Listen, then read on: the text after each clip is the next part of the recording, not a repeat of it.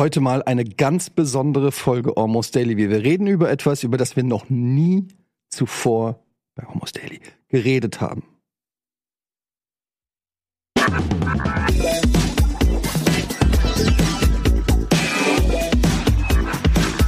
Jetzt sind die Erwartungen aber weit oben. immens. Die Leute allen. rätseln jetzt schon. Was könnte es sein? Weil wir haben ja wirklich in äh, 500 Folgen eigentlich fast jedes, wir haben über Aliens, wir haben sogar neulich über Penis. Peniskrankheiten geredet. Ey, das kam nach wie vor gut an. Also auch bei mir, bei Peniskrankheiten mir gut an. emotional. Ach, das ist Almost Daily, Was meinst ist du? deine Lieblingspeniskrankheit? Eich, Eichel, verschmierter Eichel. Wenn du dir eine Peniskrankheit aussuchen könntest, die du noch nie hattest, welche wäre das? Da muss ich erstmal durchgehen. Aber Oh, äh, schwierig zu finden, ehrlich gesagt. Wachstumsallergie. Ja, Das ist also eine Allergie, und keine Allergie- Krankheit. Also muss man ja Wächst- schon äh, distinktiv be- Beim betrachten. Kopf, der war Warum mal, sind wir so schnell? Guck mal. manchmal sind im Kopf bei mir Mhm. die Wörter schneller, also das ist wie so eine Autobahn, wo man die, wo man die Ausfahrt verlässt und dann erst auf, aufs Navi guckt und sagt, scheiße, die Ausfahrt wolltest du gar Ich nicht. dachte eher wie so ein Auto, was fährt und du rennst so hinterher, hinter dem Auto. Bleib Das kann auch sein, stehen. hey, nehme ich mit. Apropos, wir hatten auch über das Thema Sex, hatten wir auch schon mal geredet in Almost Ja. Daily. Ja, sehr ausführlich. Ausführlich. Ausführlich, Ja. ja, das, das, da, da haben wir, können wir einen Strich drunter. Äh, Hätte ich ja gerne noch ein bisschen länger durchgehalten, da- das Thema. Mhm. Ja. Das, Das war einfach Kunst. war das schon ein Joke? Nee, der Ja, macht keine Jokes. nee, der hat nee. sich verabschiedet. Der ist ein ganz ernsthafter Mensch Ich bin ein sehr ernsthafter Mensch. Erstmal geworden. schön, dass du wieder da bist. Du warst krank, Ja, das war sau nervig. Das war, ey, einfach nur nervig. Einfach nur. aber gleichzeitig auch Inspiration für die heutige Folge. Ich habe es ja. anfangs gesagt. Du hast gesagt, du hattest Zeit, Starfield zu spielen. Ja, Und endlich mal. da habe ich mir gedacht, ey Leute, sollen wir nicht mal im Almost Daily über Videospiele reden? Wir haben fast 500 Folgen. Ich glaube, wir haben über alles geredet, aber nie über Videospiele. Warum eigentlich nicht? Weil wir damals so viele Formate hatten über Videospiele, dass wir gesagt haben, okay, Almost Daily wird jetzt nicht noch ein Format über Videospiele, sondern da wollen wir über andere Dinge explizit sprechen. Dann hatten wir sowas wie den Plauschangriff und so, wo wir einen Podcast Ja. hatten über Videospiele.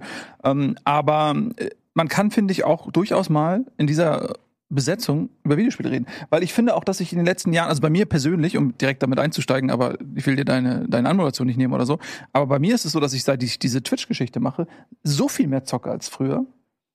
Ähm, ja, vielleicht bei dir nicht. Aber dadurch habe ich das Mhm. Gefühl, ich bin wieder viel mehr drin und habe auch viel mehr, weil ich auch immer gucke, was gibt es Neues. Genau, das und ist es, glaube ich, ne? Weil dadurch, dass man, also früher, ich habe schon, ich glaube, ich würde nicht sagen, ich mehr gezockt habe. Ich zocke halt jetzt einfach immer nur vor der Kamera, was übrigens auch seine Nachteile hat. Aber ich bin viel informierter, ne? Weil man überlegt, was ist momentan angesagt, was mögen die Leute, was ist cool. Man muss ja auch irgendwie mit der Zeit gehen. Früher hätte man vielleicht einfach auch irgendein Spiel gespielt, äh, was kein Schwein interessiert, aber man selber halt Bock hat. Civilization 6 So geil. oder so. Das ist mega geil. Aber mega geil. ähm, ja, das, das stimmt. Ich würde auch sagen, dass mein Wissen über Releases und, und den aktuellen Spielemarkt besser ist als vielleicht sogar zu Game One Zeiten. Ja, äh, meiner ist jetzt wiedergekommen. Also bei mir ist es halt so, ich habe sehr wenig fertige Produkte gespielt. Also genau das, äh, ne, ich habe Early Access meinst du, hast du gezockt, oder? Äh, selbst das nicht. Es gab ja eine Zeit lang bei mir, wo ich wirklich, äh, wirklich fast gar nicht mehr gezockt habe. Also da habe ich mir dann mein Videospiel Kosmos war dann eher dadurch bedient. Ey, ich habe mir halt irgendwelche Studien durchgelesen tatsächlich. Game Design. Ernst? Ja, habe ich. Ich habe auch Bücher zu Hause darüber über Game Design. Moment. Ja, Ey, Mann, Alter, das, das, selbst dass du das nicht weißt, ey. Das ist Nein, klar, aber ey. ich möchte es jetzt noch mal, Ja, was denn? ich möchte es mir jetzt einfach mal bildlich vorstellen. Also Kids liegen im Bett, deine 17 Kinder liegen alle äh, in, sind ins sind inzwischen gekommen. 21. 21 Kinder liegen im Bett.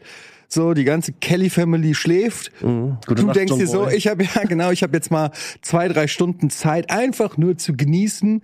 Und dann nimmst du dir ein Buch über Statistiken von Werbeverteilung in den Medien oder wie muss man sich das vorstellen? Denkst du, oh, da habe ich jetzt mal richtig Nein, Bock drauf. Das, das, das Thema war bei mir bei Game One damals auch schon so, dass ich immer, also ich fand, ich fand es immer faszinierend zu raffen, okay, warum sind Videospiele gut? Wer baut die und warum werden die so gebaut, wie sie gebaut werden? Also, ne, ich wollte immer wissen, irgendwie nicht nur, macht mir das jetzt Spaß oder nicht, sondern äh, warum haben die Leute, die die Videospiele gebaut haben, folgende Entscheidungen gemacht? Warum ist welche Spielmechanik so geil? Warum äh, ist StarCraft als ein Beispiel, weil das, da habe ich wahrscheinlich am meisten Lebenszeit neben Counter-Strike in dem Spiel verbracht.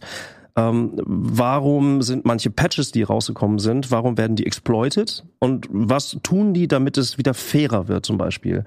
Das heißt, ich habe anstatt selber zu zocken, habe ich irgendwann angefangen, halt mir die Regeln anzugucken, Regelwerke zu pauken. Das Fand ich, finde ich halt geil. typisch Budi. Nee, das ist, das ist so dein, dein Antrieb, Dinge zu verstehen, zum Kern vorzudringen, zu analysieren und, und du guckst nicht auf die Uhr, du guckst in die Zahnräder. Ja, aber das, also das bestimmt halt auch mein Spieß. Ich, ich, ja, ja, ja. Also, ob ich sie verstehe oder nicht, ist eine ganz andere Geschichte, so, ne? Wirklich. Also, aber du willst sie verstehen. ich find's interessant. Ich find's total geil. Ich find's auch äh, äh, irgendwie interessant, dann zu gucken, okay, ähm, wie äh, zum Beispiel auch wieder aus der Zeit, Warcraft 3 damals noch, TFT, der ganze, mega geil, E-Sport, die Geschichte. Also mir ging es eigentlich immer um äh, die tatsächliche Aktion von den Menschen in diesen Regelräumen, in diesen digitalen Regelräumen. Klingt total unromantisch, aber ist es für mich halt. Videospiele sind Regelsysteme und da drin tust du Sachen. Du kannst Sachen drücken und Sachen kommen auf dich zurück, so. Und wenn die Leute da, die das gebaut haben, eine Idee hatten oder einfach ein geiles Spiel daraus gemacht haben, dann catcht es mich halt auch. Storyspiele sind bei mir per se etwas, was mich so gut wie nie kickt. Nie. Deswegen habe ich The Witcher nicht durchgespielt, deswegen habe ich Skyrim nicht durchgespielt. Selbst GTA habe ich nicht durchgespielt. Ne? Also, Ja gut, das kann ich auch, habe ich auch alle. Nee, doch, Skyrim habe ich durchgespielt, die anderen beiden habe ich auch nicht durchgespielt. also mich, ne, so, Also weil- so wenn- Open-World-Spiele haben ja auch so ein bisschen den Hang dazu, genau. Weiß ich nicht, nach hinten, ich sag mal so, auszuleiern. Ja, ja, doch, wahrscheinlich. Also es ist ja auch Geschmackssache. Gibt ist Geschmackssache. Es gibt, es gibt wenig Spiele, die mich dann so von der Story wirklich so packen halt irgendwie. So, Und bei mir ist es dann immer irgendwie so diese, diese, diese, diese eine, dieser einen Schritt zurück, um zu gucken, okay, warum haben die das jetzt so gemacht? Also was ist der Effekt dahinter? Warum auch in der Story, aber auch technisch oftmals so, warum, was ist daran so, was kickt mich daran gerade so?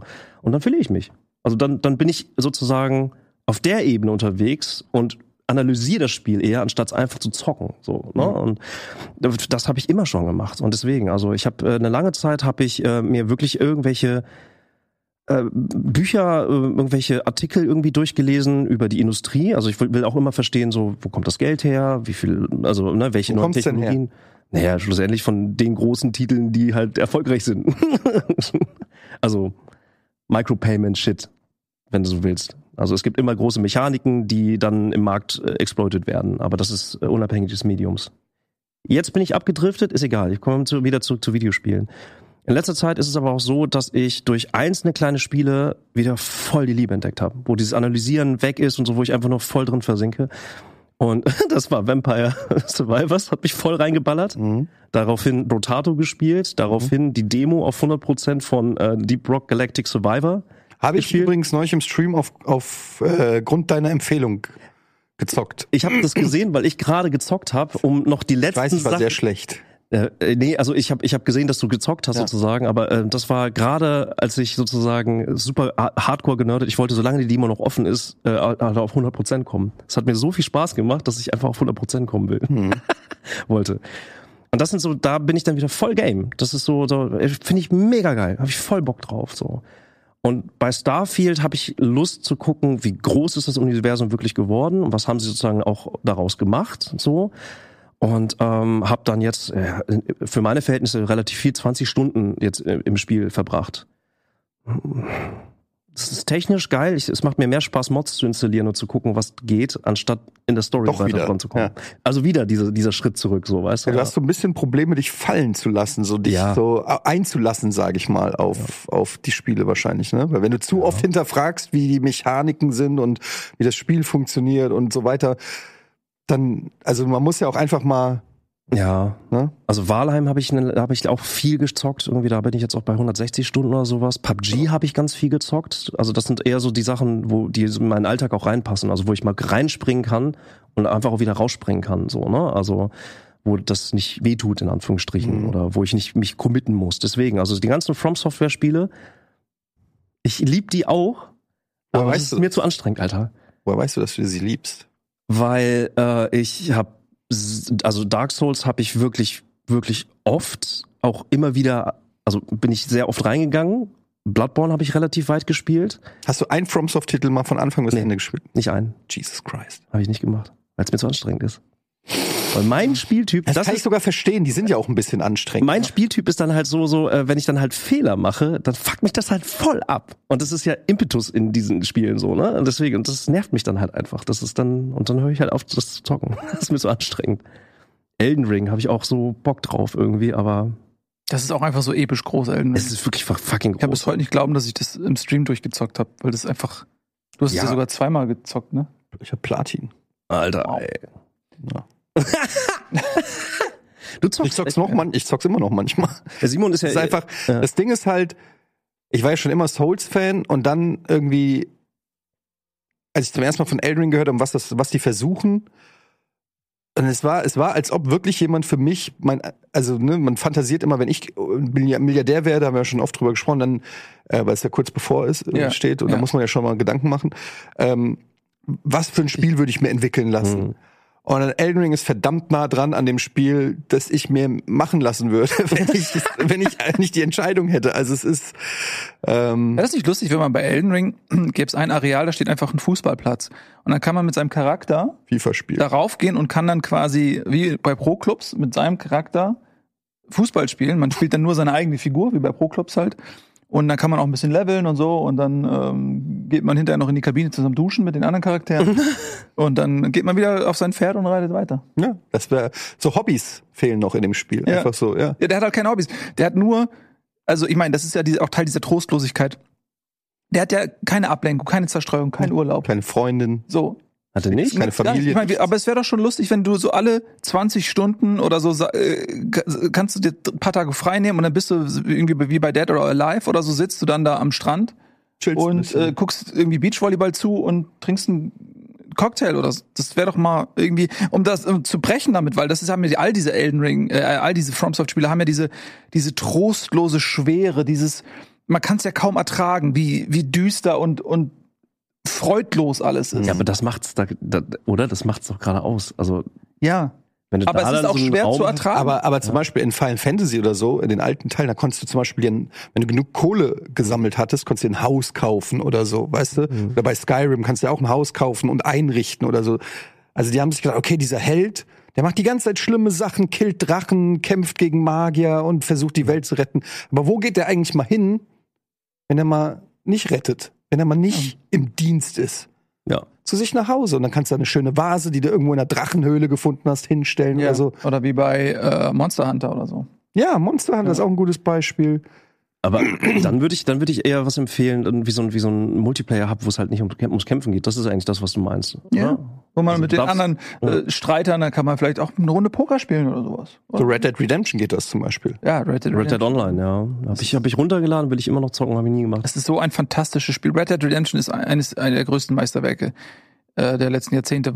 Ja, also wenn man da nicht so drauf steht oder so, dann catcht einen das vielleicht nicht. Aber das Spiel ist bis heute relevant. Wenn äh, alleine wie oft ich irgendwelche Videos sehe über Red Dead Redemption, wo, wo irgendwelche Quests auf eine Art und Weise gelöst werden oder du siehst einfach an, was die alles gedacht haben. Also wie die, wirklich bis in die letzten Kapillaren haben sie teilweise einfach Dinge durchdacht und möglich gemacht. Und die Welt ist einfach, ist einfach eine richtig geile Welt. Sie ist sehr kulissig teilweise, ne? Also man hat schon oft das Gefühl, okay, das ist, ich bin in der Kulisse, ne? Es ist halt kein Rollenspiel. Es ist kein Rollenspiel. Mhm. Aber es ist trotzdem, es macht diese Westernwelt so lebendig, begehbar, ähm, das ist schon, das ist ein sehr, sehr gutes Spiel. jetzt Red Dead Redemption 2 für die Switch. Ja. Ist auch krass, oder? Dass man Red Dead Redemption 2 sozusagen im Bus auf, finde ich schon irgendwie, Ja, ja, ja. muss auch gar nicht so schlecht Ja. sein, tatsächlich. Bin auch, ich bin, ich bin gespannt auf GTA 6. Also einfach. Soll diese Woche announced werden? Ja. Oder nächst, diese oder nächste? Nee, irgendwo habe ich gelesen. Also wird jetzt, oder im Dezember, irgendwann jetzt wird's, äh, Irgendwann demnächst, also es gibt so Announced. Gerüchte, dass es jetzt hochblubbert Mhm. halt, ne? Genau. Ich, ich bin gespannt. Also da wieder auch für mich, Story und sowas ist mir vollkommen Latte. Vollkommen Latte. Ich bin gespannt, was für eine neue Basis sie technisch aufbauen, weil das hat GTA bisher immer gemacht. Die haben sozusagen eine eigene, die haben ja eine eigene Engine, die so fucking performant und großartig ist, dass du daraus ganz viel Neues erstricken kannst. ich bin auch sehr gespannt. Also wirklich, also da bin ich wirklich gespannt und die lassen sich ja nicht in die Karten gucken. Das ist ja, das mag ich irgendwie dann an Rockstar halt auch, dass sie halt eben nicht irgendwie vier Milliarden Pressemitteilungen pro Woche rausballern, sondern einfach so, Ich liebe das, wenn Ja. äh, am liebsten wäre es mir, wenn Publisher oder so viel oder Entwickler viel häufiger so Shadow Drops machen. Irgendwie GTA 6, zwei Wochen kommt's raus. Was ich nicht mag, ist so, weiß ich nicht, wie Be Bethesda das macht. Ey, hier, wir arbeiten am allergeilsten Rollenspiel, Skyrim 2, äh, Release 2042. So, und du denkst, ja, Ja. und dann zeigen sie auch nur so eine Grafik, wo du denkst, ja, was, das bringt mir überhaupt nichts. Also, dass ihr an irgendwas arbeitet, habe ich mir auch gedacht. Da hätte ich jetzt, die Grafik hätte es jetzt nicht gebraucht, weil man will ja dann auch, man ist ja dann auch geil auf das Spiel. Ja, man sieht aber auch oft, also jetzt auch bei Starfield oder so, dass ich merke es bei mir, ich bin eigentlich total gehypt gewesen. Ich lasse mich sehr schwer hypen, weil ich den Hype eigentlich verachte, weil ähm, Ich mir da- verachte den Hype. ja, weil ich mir dadurch mein Spielerlebnis ruiniere. Ich meine, ihr kennt alle diese diese Gleichung äh, Spaß gleich Realität minus Erwartungshaltung. Mhm. Und wenn ich den Hype, der Hype schürt ja die Erwartungshaltung. So, das heißt, der Faktor, den ich abziehen muss, wird ja immer höher, Mhm. je mehr ich mich hypen lasse. Deswegen, wenn ich meine eigene Erwartungshaltung möglichst gering halte, ist rein mathematisch der Spielspaß höher. Und bei Starfield ist es so, dass ich da äh, komplett Bock drauf hatte und hab's bis heute nicht wirklich gespielt. Aber was ist denn, wenn deine Erwartungshaltung getroffen wird? Das ist doch Der auch wird, geil. die wird ja immer getroffen. Oder äh, die Chance, dass sie Nein, aber getroffen wenn wird, du- ist ja höher. Also bei mir ist es zum Beispiel so, ich, ich mag zum Beispiel die Vorfreude auf ein Spiel ist ja auch etwas, was geil ist. Wenn, also bei mir ist es so, ich weiß, du bist ja auch so bei Spoilern und so ganz vorsichtig und so, aber zum Beispiel bei Elden Ring, ich habe äh, alle Screenshots analysiert. Ich war in Reddits, wo die das analysiert haben. Was bedeuten diese oder bei Sekiro als War die dieser, Video da, Wisst ihr noch äh, bei Sekiro, als dieses erste Video rauskam, wo man nur so gesehen hat, wie so irgend so ein Knochen sich so dreht und so eine in so eine Windung und man die Leute überlegt haben, was könnte das sein? Und dann haben sie im Hintergrund irgendwelche Zeichen gefunden, die haben sie in anderen FromSoft-Spielen gefunden und haben versucht rausrechnen, was das für ein Spiel wird. Also diese Vorfreude auf ein Spiel.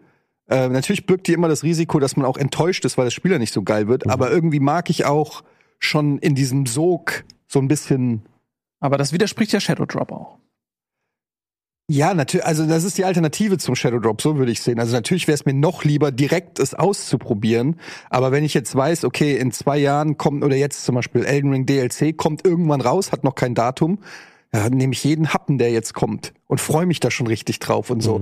Da ist natürlich auch die Chance, wenn man die Entwickler kennt und das Spiel kennt und so weiter, ist natürlich die Chance auch noch mal ein bisschen geringer, enttäuscht zu werden, als jetzt, weiß ich nicht, zum Beispiel bei einem Bethesda und einem Starfield, wo du weißt, okay, das letzte Spiel von denen oder die letzten fünf Spiele äh, von Bethesda waren jetzt alle nicht so geil, wie man sich's vorgestellt hat oder wie man es erhofft hat. Da ist dann natürlich auch, da verstehe ich es dann, da ist man dann natürlich erstmal so, Hoffentlich. Abwarten. Äh, ja, ja, ja, ja. ne? also ich meine nur Ja. so diese Vorfreude und auch mit Leuten so drüber rätseln und so weiter. Also das kann auch Spaß machen. Das ist Teil des Spaßes. Das ist dann eine, eine andere Art von Spaß, auf jeden Fall. Ich mag ähm, wirklich am liebsten, wenn ich etwas anfange und dann komplett davon überrascht werde. Jetzt ähm, zocke ich gerade, bin fast durch. Ich mache noch Genussverzögerung. Äh, Dave the Diver.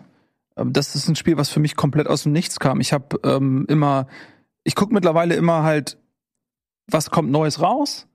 Und dann, wenn mich irgendwas so vom Genre und vielleicht auch von den ersten Steam-Bewertungen oder so ein bisschen anspricht, dann äh, lade ich das einfach runter und spiele es oft im, im Stream. Und dann manchmal spiele ich es nur eine Stunde und manchmal spiele ich es halt einfach durch. Und bei Mhm. Dave the Diver ist es so, da wusste ich auch nicht genau, was es ist.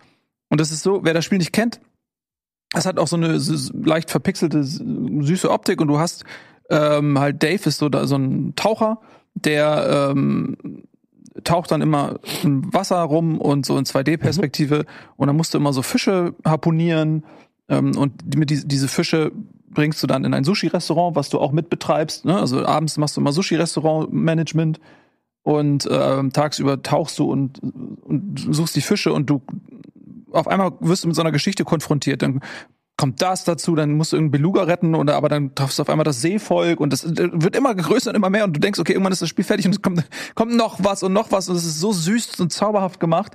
Es ist so entspannt dann äh, bei so entspannter Musik einfach so da durch die See Das zu tauchen und das, Fische ja. zu harponieren und so. da sieht Es- man's. ja, das ist Dave the Diver, genau. Es ist, es ist so ein schönes Spiel.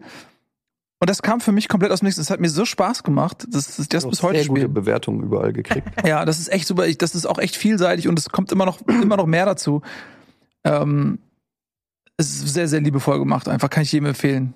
Ich habe äh, Domekeeper habe ich sehr viel gezockt. Wie Dome? Domekeeper. Das sagt mir gar nichts. Und zwei äh, Deutschen gemacht, die vorher, die überhaupt nichts mit Videospielen eigentlich so in dem Sinne zu tun hatten vorher. Wunderschönes kleines Spiel habe ich auf äh, Simons äh, Steam Deck ganz viel gezockt.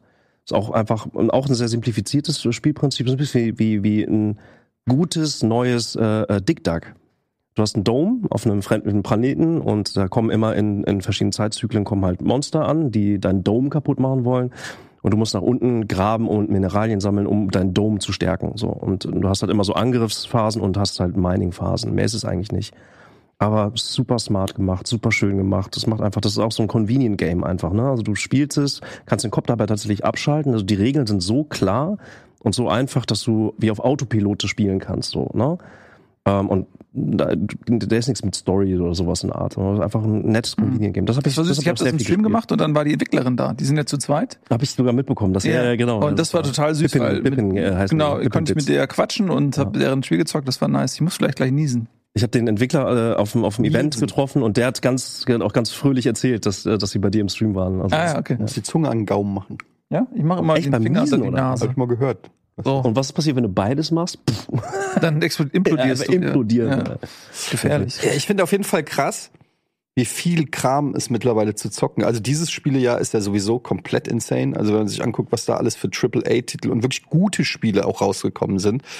Ähm, ich komme überhaupt nicht mehr hinterher, weil auch die Spiele natürlich auch teilweise so um, umfangreich sind. Ich meine, so ein Baldur's Gate, normalerweise zockst du Baldur's Gate und zockst einfach mal drei Monate lang nichts anderes. Ja. Ja, Und das und- zu Recht. weil Und das machen ja, Ja. scheinbar auch echt viele, immer noch halt so. Ja, ich, Also, bin, ich habe, glaube ich, so 50, 60 Stunden. Ich bin immer noch in Akt 1. Also, Ja. ja, das ist echt krass, weil ich mache halt auch alles. Ich, also nicht bewusst jetzt, ich sag jetzt nicht bewusst keinen Schritt weiter, sondern es einfach, es ergibt sich halt einfach so aufgrund meiner Spielweise. Und ich finde einfach, es gibt so viele, so viele Spiele, die das Potenzial haben, zu zock, äh, gezockt zu werden. Und wenn ich das nicht beruflich sozusagen machen würde, wüsste ich überhaupt nicht, wie man, wie man das. Wenn wir die Zeit dazu auch Wie, ja, wie willst das du das absurd. überhaupt machen? Ja. wenn du das nicht als ich arbeite jetzt verbuchen kannst. Ja, ne? Also ja. und dann kommt und da sind noch nicht eingerechnet so Online-Spiele, die ja, die du ja ewig spielen kannst, ob das jetzt ein FIFA oder ein Modern Warfare oder ein Counter-Strike Fortnite ja. oder Counter Strike oder was auch immer ist oder League of Legends.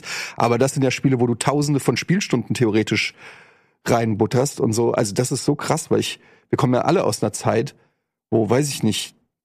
Ne, du hast irgendein Spiel gekauft, weil es einfach das einzige neue Spiel war, das es gab. ja, das wird, wurde Und das halt hast du dann auch gezockt, gespielt, egal wie beschissen es war. Hauptsache, du konntest was zocken. Ja, wobei bei, bei uns fing es auch recht früh an mit Raubkopien und Co. Also das heißt, wir hatten eine relativ hat's auch schnell viel Auswahl. 64 ja eben so, ne? Ja. Mhm. Aber trotzdem, natürlich, im Vergleich zu heute, weil es ist ja gar keine, gar kein Vergleich. Also das war dann schon immer Aber da war halt auch bei- Da hast du dir auch wirklich alles auch angeguckt halt. Was gibt's da draußen? Aber bei den Raubkopien, da war halt aber auch dann 95% kompletter Crap. Das muss man auch sagen. Und ich finde, es gibt nicht mehr so viele Crap-Spiele. Es gibt vielleicht so Spiele, die nicht, weiß ich nicht, Vielleicht fallen sie 95 aber Prozent. auf, ne? Also das ist so das Ding. Ja, ich glaube, du kannst es dir einfach nicht mehr erlauben. So, also es gibt natürlich noch Crap-Spiele, aber es gibt heutzutage ist ein Crap-Spiel ein Spiel mit, was weiß ich nicht, 70 Prozent Wertung. Ich glaube, dass die, es gibt mehr Spiele und es gibt auch mehr Crap-Spiele, aber die Sichtbarkeit der Crap-Spiele ist nicht so groß, weil natürlich, wenn du jetzt 10.000 Spiele hast und es werden vielleicht die ersten 100 oder die besten 100 werden irgendwie redaktionell abgedeckt, dann so, also weil wenn du äh, dir äh, in der Redaktionskonferenz überlegst, okay, über welches Spiel berichten wir, dann nimmst du ja nicht die Crap-Spiele, sondern du hast ja so viel Auswahl an guten Spielen, dass du ähm, nicht dazu gezwungen bist. Und dann kommt vielleicht sowas wie Gollum oder so, wo es irgendwie ähm, Spaß macht, ein Spiel zu zerreißen oder so, weil es komödiantisch in irgendeiner Form gehaltvoll ist. Aber es gibt, glaube ich, deutlich mehr Spiele als früher. Und allein schon durch diese Early Access Hm. äh, Politik, die du mittlerweile fahr- fahren kannst und äh, durch diese ganzen Tools, die es gibt, wo ja wirklich Leute äh, zu zweit oder alleine ganze Spiele programmieren können in Kombination mit Early Access, hast du so viele Sachen mittlerweile, die, die released werden. Es gibt natürlich, du bist ja auch Experte mit in die Tonne und so von Crap-Spielen. Aber es stimmt natürlich, ne, auch durch so Bewertungsgeschichten. Open Critic, bei äh, Steam-Rezensionen, also so, ja, und so. ja. Du, du hast ja auch eine ganz andere, also du wirst ja automatisch immer auf die guten Sachen auch hingewiesen, ne? Ist ein bisschen, ist, ist ein bisschen Ding halt, ne? Also ihr, ihr spielt das Game natürlich auch mit Simon auch echt krass, also einfach so den neuen heißen Scheiß finden und wenn man dann selber auch ganz am Anfang mit dabei ist, so bevor, ich sag mal, vielleicht jetzt auch einfach die Streamer-Szene auf ein neues, neues, auf den neuen heißen Scheiß sozusagen trifft. Das ist, macht ja auch Spaß, oder? Irgendwas zu finden, wo man, Scout. Ja, ein bisschen halt so, ne? Ja, ein bisschen, also. Also ich glaube, ich habe noch nie ein Spiel entdeckt in dem Sinne. Ja, wieso? Du hast doch komplett FromSoft-Spiele entdeckt. Das stimmt. Aber das war noch vorm Stream. Das Ah, war ja das vor, stimmt, vor ja. 15 Jahren, als noch niemand FromSoft kannte. Ähm, aber ich glaube so, ich, äh, also ich, äh, ich bin eher so einer, der guckt. Also ich habe so meine Spiele, die, auf die ich achte, also wo ich sage, okay, das kommt raus, da freue ich mich drauf. Aber es ist selten, dass ich irgendwo eine Perle ausgrabe, die noch keiner kennt und dann irgendwie Ah, das hatte ich ja noch gar nicht auf dem Schirm. Da sind andere, sind da besser was so. Ich habe zum Beispiel neulich hab ich dieses, wie heißt das, Backpack Battle. Das ist auch Early Access. Ganz viele gesehen. Äh, Also ich habe, ich sehe es immer in meiner Steam-Liste. Ja, das ist leider So. äh, bislang nur eine Demo, das kommt erst nächstes Jahr raus, aber das äh, ist 100% mein Spiel. Weil es ist so simpel und dumm eigentlich. Das ist ein Puzzler eigentlich mehr, ne? Naja, ne, Puzzle kann man eigentlich nicht sein. Es ist ja wie so ein Auto-Battle-Spiel. du hast halt einen deine Items und dann, genau. und vor jedem Kampf hast du einen Shop, hast ein bisschen Geld und kannst Sachen in dein Backpack stecken. Mhm. Kannst auch Backpacks kaufen, die die Slots in deinem Backpack, also in deinem Rucksack, äh, erhöhen. Zum Beispiel kannst du dir ein Schwert, das nimmt dann drei Mhm. Felder ein und macht zwei Damage. Und wenn du zwei Schwerter im Rucksack hast, machst du halt vier Damage, hast aber den Rucksack voll. Und dann gibt's halt noch tausend. Kannst einen Trank reinmachen, der dich bufft oder den Gegner schwächt oder so. Und dann gibt's noch Synergien im Rucksack, aber du musst die, kannst die auch drehen. Das ist das Puzzle-Ding, ne, dass du so, dass das alles in deinen Rucksack reinpasst. Und dann gehst du in den Kampf, da musst du auch nichts machen. Dann kämpft der Charakter automatisch anhand der Sachen, die bei ihm im Rucksack sind, gegen einen anderen menschlichen Gegner mit seinem Rucksack. Und dann siehst du halt, wie du abgeschnitten hast. Und dann bist du wieder im Shop. Und dann kannst du halt wieder äh, neue Sachen in deinen Rucksack stecken und du kannst auch den Shop äh, gegen Geld kannst du dir neue Ware anzeigen lassen und dann freust du dich, wenn da irgendwie ein Zauberschwert ist, was Damage plus 6 macht, steckst in den Rucksack und so. Und das ist so simpel und stupide eigentlich, weil du eigentlich fast nichts, also da, das erfordert keine große, kein großes reduziert, aber oftmals ist genau das vielleicht dann eher ein Element in dem Spiel und das ist so rausgenommen Genau. und dann perfektioniert, dass sich das selber trägt, aber es könnte einfach ein Element Ja. in einem größeren Spiel sein. Das ist eigentlich wie, wenn du die Grundessenz von einem Diablo nimmst, ja, und sagst, okay, was ist, macht wirklich süchtig an Diablo? Immer neue Items, immer stärker werden, irgendwie so. Und das in eine simple Grafik, wo du eigentlich auch nichts machen musst, weil es ist ja nicht anspruchsvoll, in, in Diablo irgendwie die Maustaste zu drücken. Da gehört ja jetzt nicht ultra viel Geschicklichkeit dazu. Also kann man gleich sagen, komm, dann lassen wir das gleich einen Computer machen. Ja. Ich frage mich auch gerade, also das wahrscheinlich würde es für Blizzard mehr Sinn machen, auf dieses Spielprinzip zu gehen in dem Universum. Weißt du, was ich meine? Also dann das und äh, statt Diablo Immortal hätten sie wahrscheinlich sowas nehmen sollen. Ja, Das wobei dann viel Geld kostengünstiger macht mit gewesen. Diablo Immortal. Mit Sicherheit, mit Sicherheit. Also, da habe ich neulich übrigens, also als ich Starfield gezockt habe, ich nebenbei mir die BlizzCon angemacht und da gab es gerade so ein Panel halt zu Diablo 4. Diablo 4 hatte ich auch Bock drauf, so ne? Also nicht zuletzt, also ich habe mit Diablo äh, 3 hatte ich dann auch irgendwie Spaß. Ihr habt ja auch echt viel gezockt irgendwie. Und das war dann so ein bisschen mein Anreiz. Ich hätte eigentlich auch Bock, mal wieder mitzulaufen, einfach so. Ne? Also das ist so mein, das schockt mich halt schon. Multiplayer ist etwas, da habe ich Bock drauf, so ne. Mhm. Deswegen ist Lords of the Fallen zum Beispiel auch gerade bei mir so, finde ich cool, weil da ist der Multiplayer, dieser Koop-Aspekt relativ schnell eingebaut gewesen halt, ne? Irgendwie und auch als, als Abgrenzung vielleicht zu den From Software-Spielen. Ähm, und dann habe ich diese BlizzCon, diesen Talk, diese Panel-Diskussion gesehen. Das war leider so mega langweilig. Aber das Publikum, natürlich, ne, BlizzCon, voll mit all den Leuten, die total Verständnis dafür haben. Und ich habe mir das dann angehört, ich habe von nichts verstanden und die, die haben nichts gezeigt. Die haben einfach nur geredet und dann haben sie mal ein Sheet gezeigt, einfach nur mit neuen Stats von irgendwelchen neuen Waffen oder so. Und das ist doch genau dein Ding. Ja, aber in dem Fall halt dann irgendwie nicht, weil da der Zugang war da. Ja, das ist dann irgendwie weißt du, dieses- so, und dann, ja. ne, also Wenn, wenn Leute, ich meine, du hast das ja mit Diablo 3 gemacht, dass man das wirklich dann, diese Slot-Machine auf eine Art und Weise äh, perfektioniert. Für mich ist das so manchmal, ich fühle mich bei Diablo ich, wie jemand, der im Urlaub in, in so eine Slot-Machine hm. Ähm, Einrichtung geht und überall sitzen links und rechts so Leute mit Augenringen und Eimern neben sich, die völlig stoisch ohne Mimik in irgendwelche Hebel drücken und du weißt, okay, das sind die Pros, das sind die Slot Machine Pros und ich gehe jetzt hier einmal durch und setze mich einmal an den Automaten und, und dann gehe ich wieder. So fühle ich mich bei Diablo, weil ich spiele Diablo einmal durch und hab auch noch eine gute Zeit und dann spiele ich aber nicht mehr, weil dann, dann fehlt mir die Motivation. Und dann gibt's aber diese die Pros, die spielen Diablo durch bis zum Level Cap und dann geht's eigentlich erst los, weil dann geht's okay, was ist der, dann gucken sie im Internet, was ist der beste Bild, äh, welche Items brauche ich, um den Damage Output zu maximieren und so weiter. Und das, da, so auf die Art und Weise spiele ich Diablo nicht, mir ist es zu anstrengend und vor allem zu sinnbefreit, weil ich mir dann ganz oft die Frage stelle, was mache ich hier eigentlich gerade? Mhm. So, ähm, Aber Diablo ist halt auch so ein Endgame-Titel, ne? Also, also Endgame-Titel, Destiny ist auch für mich ein Endgame-Titel. Es gibt tolle Begriffe dafür, aber das heißt, Spiele oder Franchises, IPs, die darauf ausgelegt sind, dass die Leute, die wirklich hunderte von Stunden in ein Spiel investieren, dass die sozusagen mit den nächsten DLCs und so, dass die immer mitgetragen werden. Also das, die Höhen des Level-Caps. Das heißt, äh, diese Spiele sind per se darauf ausgelegt, gar nicht jetzt unbedingt Neuankömmlinge zu kriegen, sondern eigentlich darauf ausgelegt, die so schnell wie möglich an diese Level Cap äh, äh, zu bringen und dann sozusagen immer am Ende sozusagen mitzuführen. Das ist dann eine Endgame-Strategie, wenn du so willst, in der Mhm. Entwicklung.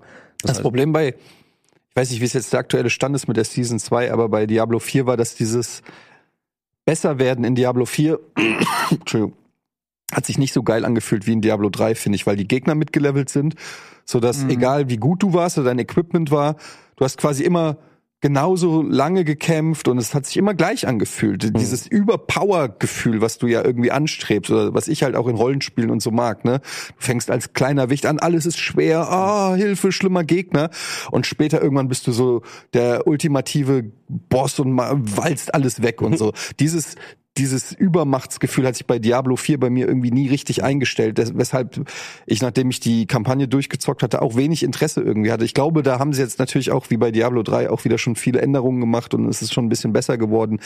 Aber da waren dann ja auch so acht Millionen Stats in den Waffen. Du hast eine Waffe gekriegt und dann so, ja, macht zwei Prozent mehr Schaden gegen stehende Gegner, macht zwei Prozent mehr Schaden gegen schwach äh, blutende Gegner, macht ein Prozent mehr Schaden gegen Gegner, äh, die wegrennen, macht sechs Prozent mehr Schaden gegen Gegner, auf die ein Diablo Zauber ja wirkt. Ja, und du hattest ey. wirklich, Also und du denkst dir dann, du findest ein Schwert, du hast ein Schwert und das nächste Schwert, was du findest, hat dann einen dieser Stats ein bisschen anders so ungefähr. Und du denkst dir dann so, ja, was ist jetzt besser? Zwei Prozent mehr Schaden gegen Geg- Gegner, der steht, oder vier Prozent mehr Schaden gegen Gegner, der wegrennt? Rennen die Gegner mehr weg oder bleiben die mehr stehen? Natürlich macht das dann Sinn, weil du kannst ein Bild bauen, mit dem du sozusagen Gegner stehend zaubern kannst, so dass das dann auf diesen Skill ein, aber das war dann so ver, ver, verwurzelt und ver, das hat mir auch nicht so Bock gemacht, muss ich ganz ehrlich sagen. Aber ich verstehe schon diesen Reiz, dieses Grinden macht mir persönlich schon auch äh, Ja, in du bist auf jeden immer Fall ein viel Grinder, Spaß, ey. ja. Auf jeden Fall. schon immer, schon Competitive früher bei Final Grinder, Fantasy so, und so. Grinder Fassbinder. Grinder Fassbinder. Ja. Ja? Bei dir ist es, bei dir ist es auf jeden Fall so dieses ganze Craften, Exploration ist auf jeden Fall. Es gibt ja so diese Archetypen, ist egal. Es Nee, gibt so Basebau ist bei ihm. ja, Zu Hause bauen. Das müsste man mal tiefenpsychologisch. an- Auf jeden Fall. Warum möchtest du dir virtuell immer neue Zuhause bauen? Warum möchtest du es dir schön machen? warum, warum, Und warum sieht's zu Hause immer Kauf dir doch einfach aus? mal einen Billardtisch in echt. Hier, äh, Next Big Thing. Was ist es? Was denkt ihr? Also jetzt lass uns doch mal ruhig die nächste Dekade nehmen. Also einfach mal GTA 10 Jahre. 6. Nee, da also ich mich weit aus dem Fenster. gibt es was was könnte in der, in der, in der, in der, im Game Design so ein großes dickes Ding sein, was wirklich mal mehr verändert? Also oftmals sind es ja auch Und lass uns über Regeln reden und nicht über technologische, Ähm, Ja. Möglichkeiten. Wenn du, also jetzt gerade so dieses klassische, du hast eine Konsole oder ein PC und du zockst auf einem Monitor mit denselben Eingabegeräten. Mhm. Klar, kannst du die Grafik besser machen. Ich glaube, äh, zwei Sachen, die mir da äh, einfallen. Das erste ist äh, KI, weil du ganz, also viele Spieler haben ein Problem, dass sie schlechte künstliche Intelligenzen haben, wenn du auf NPCs triffst oder wegen auch bei Civilization die KI und so. Also du kommst relativ schnell an die Grenzen, ganz oft eben auch bei Dialogen, dass äh, wenn du richtig gute Dialogsysteme haben willst, äh, Baldur's Gate hat das und dann siehst du aber auch, wie schlecht die alle anderen Spiele sind, wenn du eins hast, was es richtig gut macht. Und ich habe neulich mal ein Spiel gespielt, dessen Namen ich jetzt natürlich gerade vergessen habe. Ähm, vielleicht fällt es mir gleich ein. Da haben die nur rein experimentell eine NPC-Figur, das ist so ein Aufbaustrategiespiel gewesen, wo du auch so ein bisschen exploren kannst und so weiter. Und dann kommt ein so ein, so ein Lone Wanderer an und mit dem kannst du einen Dialog führen. Aber dieser, dieser Lone Wanderer ist von der KI ähm, dialogisiert, sozusagen. Das heißt, du sprichst wie bei ChatGPT mit so einer KI und hast dann nicht mehr drei Antwortoptionen, sondern du hast das Gefühl, okay, ich führe, das ist rein, also es war Alpha, ne? Und auf einmal rede ich mit diesem Typen. Mhm. Und es hat so Spaß gemacht, irgendwas einzugeben und der hat dann, das war auch vertont. So, und, und da ist so viel Potenzial, Ja, dass äh, einzelne Charaktere, ob es jetzt Rollenspiele sind oder was auch immer, oder ob es jetzt wirklich einfach eine, eine KI ist, gegen die du dann antrittst, wo du das Gefühl hast, okay, die ist wirklich gut. Und da ist so viel Potenzial drin, äh, Welten größer zu machen und weniger das Gefühl äh, zu haben, man rennt jetzt hier gegen was ganz Flaches gegen, sondern äh, das eröffnet dir Welten. Ja, und ich glaube, da kann man eine Schlauch eine Menge so. erwarten. Ja, okay. Ja, okay. Und das zweite wäre, wo es, weiß ich Habt nicht, ihr diese das- Skyrim, Skyrim-Studien gesehen dazu? Also ist, in Skyrim äh, gibt's genau das, nur halt dann jetzt mit Skyrim-NPCs, also in der Skyrim-Welt. Ja, habe ich mal was Wollte ich, gesehen. das wollte ich gerne mal testen, aber gibt keinen Zugang zu. Aber da habe ich ein Video zugesehen. Das sah auch super aus. Also Ja, ich glaube, da, da wird eine Menge. Vor allem, wenn du das noch sprechen kannst. Ja, ja, Also, da- wenn du da- das dich eintippen musst, also stell dir vor, du hast ein Headset. ach so, ja, ja, okay. Du gehst zu einem Charakter und sagst, ey, wo ist, hast du den grauen Drachen gesehen? Und du kannst es einfach so sagen. Und der Typ antwortet dir, graue Drache habe ich hier noch nie gesehen. Hm. Und du sagst so, äh, was ist, wenn ich dir 10 Dollar gebe? Ja, dann weiß ich, wo der graue Drache Ja. Also wenn du so, Genau. wenn du solche Dia und das wird hundertprozentig irgendwann kommen, wenn du solche quasi Dialoge auch einfach sprechen kannst und die Figuren das ist ja reagieren technisch gar kein Problem. Es gibt ja, Ja. schon so Text-to-Speech und so weiter. Das also ist das der Next Level, oder, oder. Siris und so. Das wird auf jeden Fall kommen. Und wenn du das noch kombinierst, und das wäre so auch das zweite, wo ich mal abwarte, was diese Apple-Brille bringt. Weil das ja oft so ist, dass Apple auch, die machen nicht immer technologisch als erstes irgendwas, aber die bringen es oftmals in den Massenmarkt, indem sie das auf eine Art und Weise umsetzen und die ganzen Leute das dann kaufen, weil es von Apple ist. Vielleicht bringt das auch noch mal ein bisschen was für die Virtual Reality Nummer. Keine Ahnung, aber stell dir vor sowas, äh, so ein, so ein Dialog, KI, whatever Spiel, aber dann halt mit einer Virtual Reality Brille, wo du dann noch mal mehr Immersion hast, weil die Leute natürlich dann für dich auch reell groß aussehen und so weiter. Und das müssen ja nicht immer so riesige Rollenspiele sein. Ich habe neulich so ein experimentelles Spiel auch gespielt, das war auch Early Access. Da warst du ein äh, Detektiv und du bist in, äh, in irgendeine so Crime Scene gekommen und da standen dann überall so Roboter rum, die äh, ja, keine Ahnung, da halt in so einer Roboterwelt. Und dann konntest du halt mit denen reden. Und du musstest halt irgendwie dann vordringen hinter die Absperrung zu dem Bereich und so musstest du irgendwie hin. Und da konntest du halt mit diesen ganzen Leuten reden. Und das war auch ChatGPT-artig. Ne? Freie Dialoge sozusagen. Und das war total interessant. Weil das einfach, wie gesagt, diese, diese Grenzen verwischt. Ich glaube, da kann eine Menge passieren. Ich glaube auch vor allen Dingen, wenn es muss ja noch, also es könnte ja auch zum Beispiel sein, dass die einfach viel mehr wissen über das, was du im Spiel machst. Zum Beispiel, nehmen wir mal das Beispiel Elden Ring, du kämpfst gegen einen Boss, verlierst 20 Mal, gehst in die Stadt und sprichst mit jemandem und einer sagt, ey, 20 Mal verlieren, bist bescheuert eigentlich? äh, hier, Hand of Blood hat den beim ersten Mal gelegt. Irgendwie sowas. Also, irgendwie Also das heißt, das ist ja so ein bisschen Also- in die eigene Rele äh, in die eigene Ja, Realität zu also die- dass, die dass, dass, Wirksamkeit genau, dass erhöht. es ein bisschen Ja, okay. persönlicher ist und nicht so äh, Standard, oh, heute ist das Wetter äh, schön, hoffentlich klingelt der Glockenturm gleich. Und du gehst jedes Mal rein, der sagt jedes Mal das gleiche, hoffentlich klingelt der Glockenturm gleich. geschrieben ist, genau. Genau. Ja. Sondern der kann irgendwie was sagen, so was, du bist heute schon hier und aber am nächsten Tag gehst du um 16 Uhr und weil die KI weiß 16 Uhr und sagt, oh, heute bist du aber früh hier.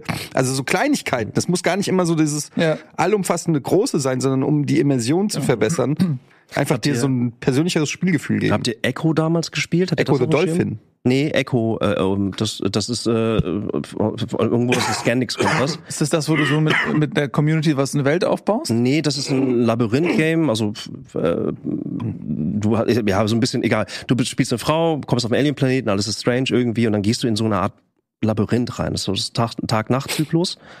Und ähm, äh, die, das Spielprinzip dahinter ist, der äh, das Spiel merkt sich deinen Spielstil, äh, wie du in der im Tagszyklus sozusagen da bist und äh, schickt dann deinen eigenen Spielziel in der äh, deinen Spielstil nachts auf dich. Das heißt, wenn du aggressiv spielst, wird auch der Gegner nachts aggressiv. Wenn du dann im nächsten Tagzyklus vorsichtiger spielst, wird auch die KI wieder vorsichtiger. Das heißt, die lernt sozusagen anhand deines Spielstils mit.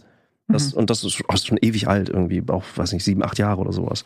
Aber das fand ich, das fand ich echt geil, weil das war alleine von der Idee her war das schon ein bisschen unangenehm, weil Mhm. äh, ich habe dann so gespielt, dass ich super stealthy unterwegs war. Das hat mir echt Probleme gemacht. Das hat mir dann in dem, in dem, in dem nächsten Nachtzyklus echt Probleme Deine gemacht. eigene Stärke gegen dich verwenden. Und das fand ich smart, weil das hat dir automatisch, also ohne war technische, also die, die Regel dahinter war eigentlich relativ simpel. Das System spiegelt einfach deinen Spielstil. Punkt. Und macht es dann, bringt das in eine zeitliche Reihenfolge. Mehr, mehr ist es ja eigentlich nicht. Und das fand ich, das fand ich damals schon interessant. Da ging es halt auch schon in Richtung KI, nur ne, dass das Wort KI und AI heutzutage natürlich nochmal anders irgendwie gewertet wird. Was ich äh, mir wünsche, glaube ich, und irgendwer wird es auch machen. Und ich weiß, dass es auch schon Projekte gab, die das versucht haben, als Next Big Thing, dass du einen Universalcharakter hast, der wiederum in andere Spiele transformiert wird. Das heißt, du hast wirklich einen, einen Avatar, aber der kann auch in Diablo stattfinden und der kann auch in Elden Ring stattfinden. Das heißt, dass du, sozusagen einen Universal-Avatar kriegst ähm, und dann dass ich glaube auch tatsächlich, das wird, könnte auch kommen, dass du dann sogar in alte Spielwelten transferiert Aber Moment. Mhm. Wenn ich dann meine Drachenrüstung plus 5 hab, kann ich den dann auch in FIFA spielen? Da ist ein Stürmer wirst- mit einem also, Drachenschwert? Ich glaube, ich glaube, ich glaube, du wirst so eine Art, wie so eine Art ähm, ähm, Regelwerk haben. Also das heißt, dein Charakter, den du baust, sozusagen, hat so Grundwerte und dann wird es Spiele geben, vielleicht sogar bestehende Spielwelten, die es schon gibt, dann halt online angebunden, die das dann sozusagen umrechnen können. Mhm. Das heißt, äh, tatsächlich hast du so eine Art Universalcharakter gebaut und wenn du dir vorstellst, dass du deinen Universalcharakter, das was du vorhin gesagt hast mit Elden Ring eigentlich, so in die Richtung geht das, dass du mit diesem Universalcharakter dich tatsächlich aber in andere Spielwelten einloggen kannst und dadurch mitleveln kannst, das wird irgendwann kommen. Das ist wie dein Steam-Account, wenn du so möchtest, aber personalisiert und der wird dann aber visualisiert, je nachdem, in welchem Spiel du bist. Und das wird irgendwann kommen, denke ich. Das ist so, das ist, macht nur Sinn, dass diese Entwicklungsstufe irgendwann kommt. So ein Also ich bisschen so, als wenn du eine Mii hast, also Nintendo hat das ja mal gemacht. Genau. Äh, natürlich jetzt ohne diesen Rollenspielaspekt, aber dass du halt dir ein Mii baust und du kannst aber in ganz vielen Spielen diesen Avatar, das ist aber eine rein visuelle Geschichte. Genau, das meine ich halt. Visuell, finde ich, macht das total Sinn. Ja, ne, dass man, halt Dass man nicht in die, ja. wie viele Spiele gibt's mittlerweile mit so einem Character-Editor, Ja. wo du irgendwie versuchst, FIFA, Rollenspiele und so weiter irgendwas nachzubauen. Und ähm, das würde total Sinn geben, dass du auch immer so ein bisschen aussiehst wie du selbst. So was so, ja, weiß ich nicht, Werte und Equipment und so angeht und so, das ist natürlich schwierig, weil die Spiele ja teilweise auch komplett unterschiedliche Regelsysteme und so. Ja, aber ich glaube, ich glaube, wenn, also stellt euch wirklich so vor wie so eine Art ähm, Siegel oder sowas in der Art und dann hast du, wirst du irgendwann, also ich rede ja jetzt von später, so, ne? Aber dann wirst du halt auch Spieleanbieter haben, die sagen so, okay, diese Ideen nehmen sind wir mit Teil auf. dieser, ja, ja. Und wenn du als Entwickler sozusagen daran partizipieren willst, weil das einfach Sinn macht sozusagen, dann wirst du auch, äh, äh, wie auch immer geartet, dann Regelsysteme mitbekommen, damit es kompatibel ist. Das heißt, Mhm. du wirst irgendwann wirst du Spiele haben und dann ist da so eine Art Siegel drauf, das ist jetzt Avatar kompatibel, oder ja, ja, sowas. Ich weiß, was du meinst. Und Ich ne, ja. alleine, dass du genau bei, bei, bei Character-Editoren, da gibt's ja auch schon Standards irgendwie, dass du da im Prinzip ein Preset hast und den lädst du halt einfach ein. Also das ist ja heutzutage schon möglich. Aber das Ganze kommerzialisiert dann, ich glaube, das wird kommen, auf jeden Ich Fall. überlege halt so, was halt auf jeden Fall krass ist, ihr habt bestimmt auch diese Unreal 5 Demos gesehen, die mit dieser Bodycam, diese Mhm. Ego-Shooter mit der Bodycam. Hast du das Na, gesehen? habe ich nicht drauf geklickt. Ich habe es gesehen, aber ich habe ich hab nicht drauf geklickt. Kannst Okay. du doch theoretisch mal da. Ja, kann ich. Oder vielleicht kann die Regies mal kurz einstellen. Sie finden einfach Unreal Engine 5 Bodycam, glaube ich. Äh, das sieht so realistisch aus.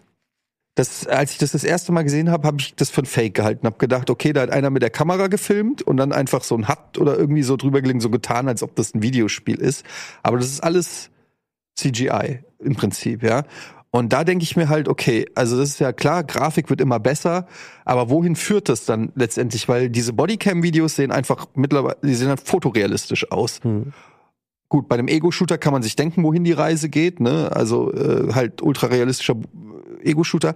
Aber da denke ich mir dann halt, okay, wenn die Grafik so realistisch ist, dass das Spiel unmoralisch wird, weil's hier sehen wir es. Ja, weil das, Mhm. ähm,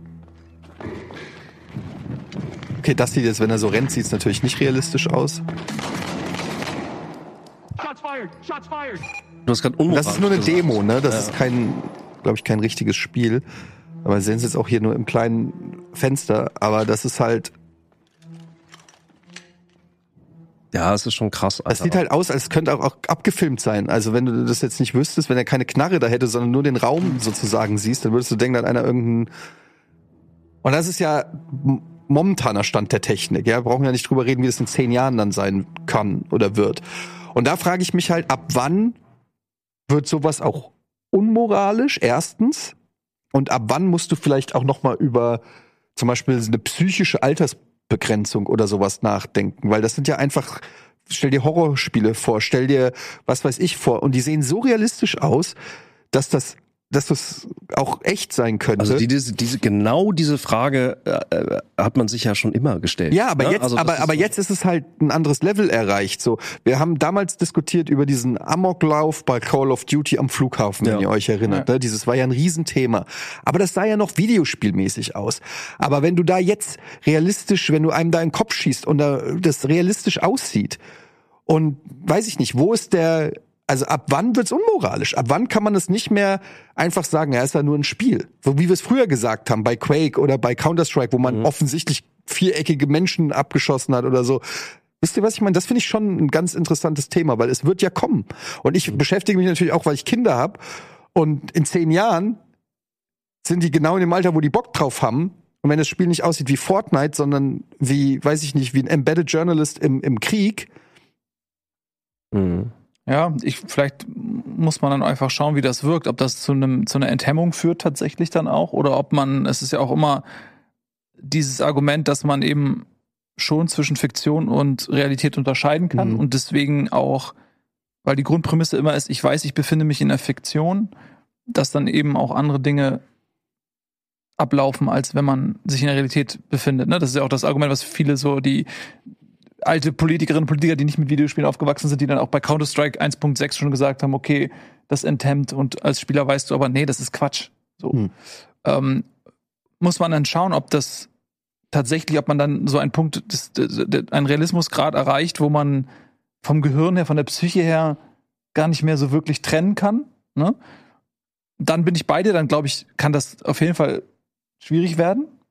Aber muss man, glaube ich, auch erstmal abwarten, was da alles kommt. Aber das Potenzial ist natürlich pervers, wenn du dir überlegst, was Pornos. du da alles an, ja, aber auch so, was du da an Gewaltorgien und so weiter theoretisch darstellen und erlebbar machen kannst und aber auch dich in den aktiven Part versetzen kannst. Das ist schon krass. Mich erinnert das immer so an Science-Fiction-Filme, wo du, ähm, ich weiß, ist es bei Altered Carbon oder ist es, ich weiß nicht mehr genau, bei welchem Film das ist, wo du, wo du dann so dir Sachen quasi so Discs oder so einschiebst und dann fährst du halt also Strange, Strange Days zum Beispiel. oder sowas, hat wo das, du dann ja. halt wirklich, also das sind Sachen, die echt passiert sind und die, mit denen wird dann gehandelt. Ja. So irgendwelche Snuff. Ja, das Sachen. ist Strange Days. Ja, Strange wo, du, Days. wo du die Erfahrung kaufst von jemand anderem. Genau. Bei Strange Days ist es ja so, die haben auch dieses Netzding Mhm. und dann gibt's Dealer, die da gibt's, da geht's ja auch drum, ey, ich zeig dir eins, wo eine, ich glaube, eine Vergewaltigung oder ein Raubüberfall inklusive Vergewaltigung, den verkauft er dann auf so einer Party an den Typen und er zieht sich, macht das dann rein und erlebt das dann durch die Augen von Ja. dem Täter, inklusive der Emotionen und versuchen dann so den Täter zu fangen. Guter Film übrigens. Ähm, ja, Ja, wo das, wo das dann schon, also weiß ich nicht, ob ich persönlich darauf Bock hätte. Ich fahre aber auch nicht auf sowas ab. Also ich gucke ungern so Gewaltsachen. Von daher, ähm, vielleicht bin ich da auch ein bisschen. Ja, aber es wird ja kommen. aber- also es ist ja unabhängig. Ja. Also ne, das ist so. Die Kernfrage ist, äh, wie, äh, also welche Regeln gesellschaftlich willst du etablieren oder sind sogar etabliert oder sollten etabliert werden, um Leuten sozusagen um, um so eine Art ähm, Bevormundung tatsächlich irgendwie einzusetzen oder nicht so einzusetzen, weil dass wir Realität von Fiktion trennen können, selbst das klappt auch nicht immer. Ne? Also äh, generell medial, was in der Welt passiert, es wird immer schwieriger. Ähm, Im Moment weiß keiner, wie mit diesen technologischen Errungenschaften und mit dem Realitäts, mit der Realitätsdarstellung, Simulation, all das, wie man damit gescheit umgehen soll. Also ich glaube auch, ähm, das wird wie bei jeder Technologie wird es immer ausgereizt. Ne, das Beispiel, was wir gesehen haben, ist, ist krass, super krass Definitiv, ja. so. Ähm, dann kann man aber auch vortrefflich darüber schreiten, äh, streiten sozusagen, äh, wie es in anderen Medienformen ist und wie es vielleicht mit Nachrichten sogar ist. Und dann bist du bei dem Thema Manipulation, dann bist du bei dem Thema sozusagen, also me- mediative Manipulation, wie viel äh, Realität wird tatsächlich, also gefühlte Realität wird hervorgebracht äh, und vielleicht sogar gesteuert hervorgebracht, durch welche Medienform. Ähm, und da Aber Moment, das habe ich jetzt nicht verstanden. Ganz ehrlich, was meinst du jetzt? Ich meine dadurch, wenn du ähm, ganz klassisches Beispiel, ich gehe ga- ganz kurz weg von Gaming hin zu Fake News. Jetzt Ja. gerade ultra brisant, Ja. war es schon immer, aber das Thema Fake News äh, zeigt überdeutlich, und das sagen auch ganz viele Studien, die ersten fatalen Effekte. Keiner weiß, ist das jetzt noch richtig oder ist das nicht richtig und es hat absolut soziale, gesellschaftliche, realistische Effekte. So, Manipulation. So, das ist einfach ganz krass. Und das passiert äh, jetzt weg von, von Videospielen, das passiert über Medien, die aber trotzdem reaktiv sind. Das heißt, du kriegst etwas und, und potenzierst es vielleicht sogar. Und Leute, die aus deinem realen Kosmos kommen, potenzieren es auch. Das heißt, irgendwer kriegt eine Nachricht, er schickt die halt weiter und die Glaubhaftigkeit wird automatisch höher, wenn du jemanden Reales hast, der dann diese Nachrichten weiterteilt. Das haben wir bei der Pandemie gesehen, das haben wir vorher gesehen, das sehen wir jetzt gerade im Nahostkonflikt. Ultra krass. Und das sind schon Effekte, die stattfinden. Das heißt, die Kommunikation hat sich ja verändert, generell verändert. Unsere Akzeptanz, Aufmerksamkeit hat sich komplett verändert. äh, erstmalig in der Geschichte der Menschheit, weil wir erstmalig in der Geschichte der Menschheit über diese Technologien verfügen und einige benutzen sie scheinbar für ihre Zwecke so. Und äh, jetzt erst sind wir fähig, Konsequenzen deutlicher abzusehen und dann eventuell auch Regelsysteme aufzubauen, die dem Ganzen irgendwie etwas entgegensetzen. Aber die Regelsysteme kannst du gar nicht aufsetzen. Sie funktionieren ja nur mit einer technologischen Basis. Also äh, du müsstest dann irgendeine Form von Adblocker haben, der so eine Art Fake-Blocker ist, wo du sagst, jedes äh, Video oder so müsste erstmal durch diesen Fake-Blocker laufen. Filtersysteme. Und, und der müsste dann entscheiden für dich und dann ist, bist du, hast es ja wieder in die Hand von Technologie gegeben. Ist es echt oder nicht? Es gab ja neulich auch dieses äh, Zelensky-Video, was komplett zu 100% gefaked ist, wo er irgendwas erzählt hat, äh, was die Russen da zusammengebaut haben, was natürlich alles Quatsch ist, aber was gar nicht mehr unterscheidbar ist. Und äh, oft ist ja Krieg auch so ein ähm, Durchlauferhitzer für Technologien, wo Dinge auch dann zur Anwendung kommen, auch befreit von jeglicher Moral, weil es in einem Kriegszustand stattfindet. Und dann hast du jetzt die Situation, dass in dem Fall jetzt ein Zelensky äh, da eine Ansprache hält und das wird dann ausgestrahlt, ins Internet gebracht, was auch immer. Und die Leute, die das sehen, entweder sie glauben's, dann ist der Schaden angerichtet, oder sie wissen nicht, was kann ich noch glauben, dann ist der Schaden auch angerichtet, weil der Zweifel gesät ist. Das heißt, in dem Moment wird ja alles andere auch überprüft und in Zweifel gezogen. Kann ich, da, ist, ist der echt und so weiter. Und dann kann man sich ja vorstellen, wohin das führt, wenn du als Mensch überhaupt gar keine Instanz mehr hast. Du kannst dir selber nicht mehr vertrauen, was ist echt und was ist Ja, nicht echt. genau. Und das ist, und das ist, das kommt auf uns zu. Mm, Und das ist ja eine unglaublich angsteinflößende Vorstellung, dass, weil du brauchst ja irgend, du brauchst ja irgendeine Form von Verifizierungs von Verifizierung irgendjemanden und sei es oftmals ist es ja ein Mensch. Früher so also klassisch die Tagesschau, wo du gesagt hast, okay, den, deren journalistische Integrität vertraue ich, was in der Tagesschau läuft, das, da kann ich davon ausgehen, das ist gut recherchiert und durch Filter gelaufen, denen ich vertrauen kann. Und wir werden jetzt zugeballert mit Sachen, wo wir alleingelassen sind und selber uns überlegen müssen, ja, ist das fake oder ist das nicht fake? Hm. Das ich glaube, dass das Jetzt, jetzt Richtig ich, schwierig ich versuche ich versuch mal so, einen- so, einen- so einen nonchalanten Bogen wieder zurück zu Videospiele zu machen. Mhm. Und äh, ich glaube, dass das Erleben und das Betreten von Regelsystemen, die bewusst simuliert sind, also Videospiele, Mhm. uns eher auch schult mit äh, äh, falsch von richtig irgendwie äh, unterscheiden zu können. Ich glaube schon, dass es diesen Effekt auch gibt und der wurde auch schon irgendwie wissenschaftlich bearbeitet. Ähm, und ich glaube, dass es dort, äh, äh, also dass Videospiele per se sowieso nicht zu verteufeln sind. Also, ne, um wieder auf Videospiel zurückzukommen und den Simulationsgrad zu kommen, sondern äh, je mehr wir gewahr sind äh, und technologisch versiert sind, zu wissen, was machbar ist, desto eher werden wir fähig sein, in der Zukunft ähm, erkennen zu können, ob da jetzt eine Aussage, eine versteckte hintersteckt oder nicht. Wir sind auf jeden Fall. Ja, das glaube ich nicht. Also nur weil du weißt, dass man was faken kann, heißt das noch nicht, dass du den Fake erkennen kannst. Weil, also du siehst es ja jetzt, gab es dieses, dieses Krankenhaus da, was angeblich von Israelis in Gaza Mhm. bombardiert wurde. Das haben, die New York Times hat das genommen, weil die haben alle gedacht, dass das stimmt so. Ähm, natürlich kann man dann drüber streiten, wie muss man das checken und so weiter, aber wir reden ja auch gerade noch von, äh, von Fake News und wie wird es in Zukunft sein. Und in Zukunft, lass es 10 oder 20 Jahre sein, es ist immer schwer, das so genau auf ein Jahr festzupinnen. Aber in 10 oder 20 Jahren wird es Tools geben, die gibt's ja jetzt schon, also äh, in, in den Anfängen. Und man sieht ja auch, wie schnell dieser KI-Markt sich entwickelt.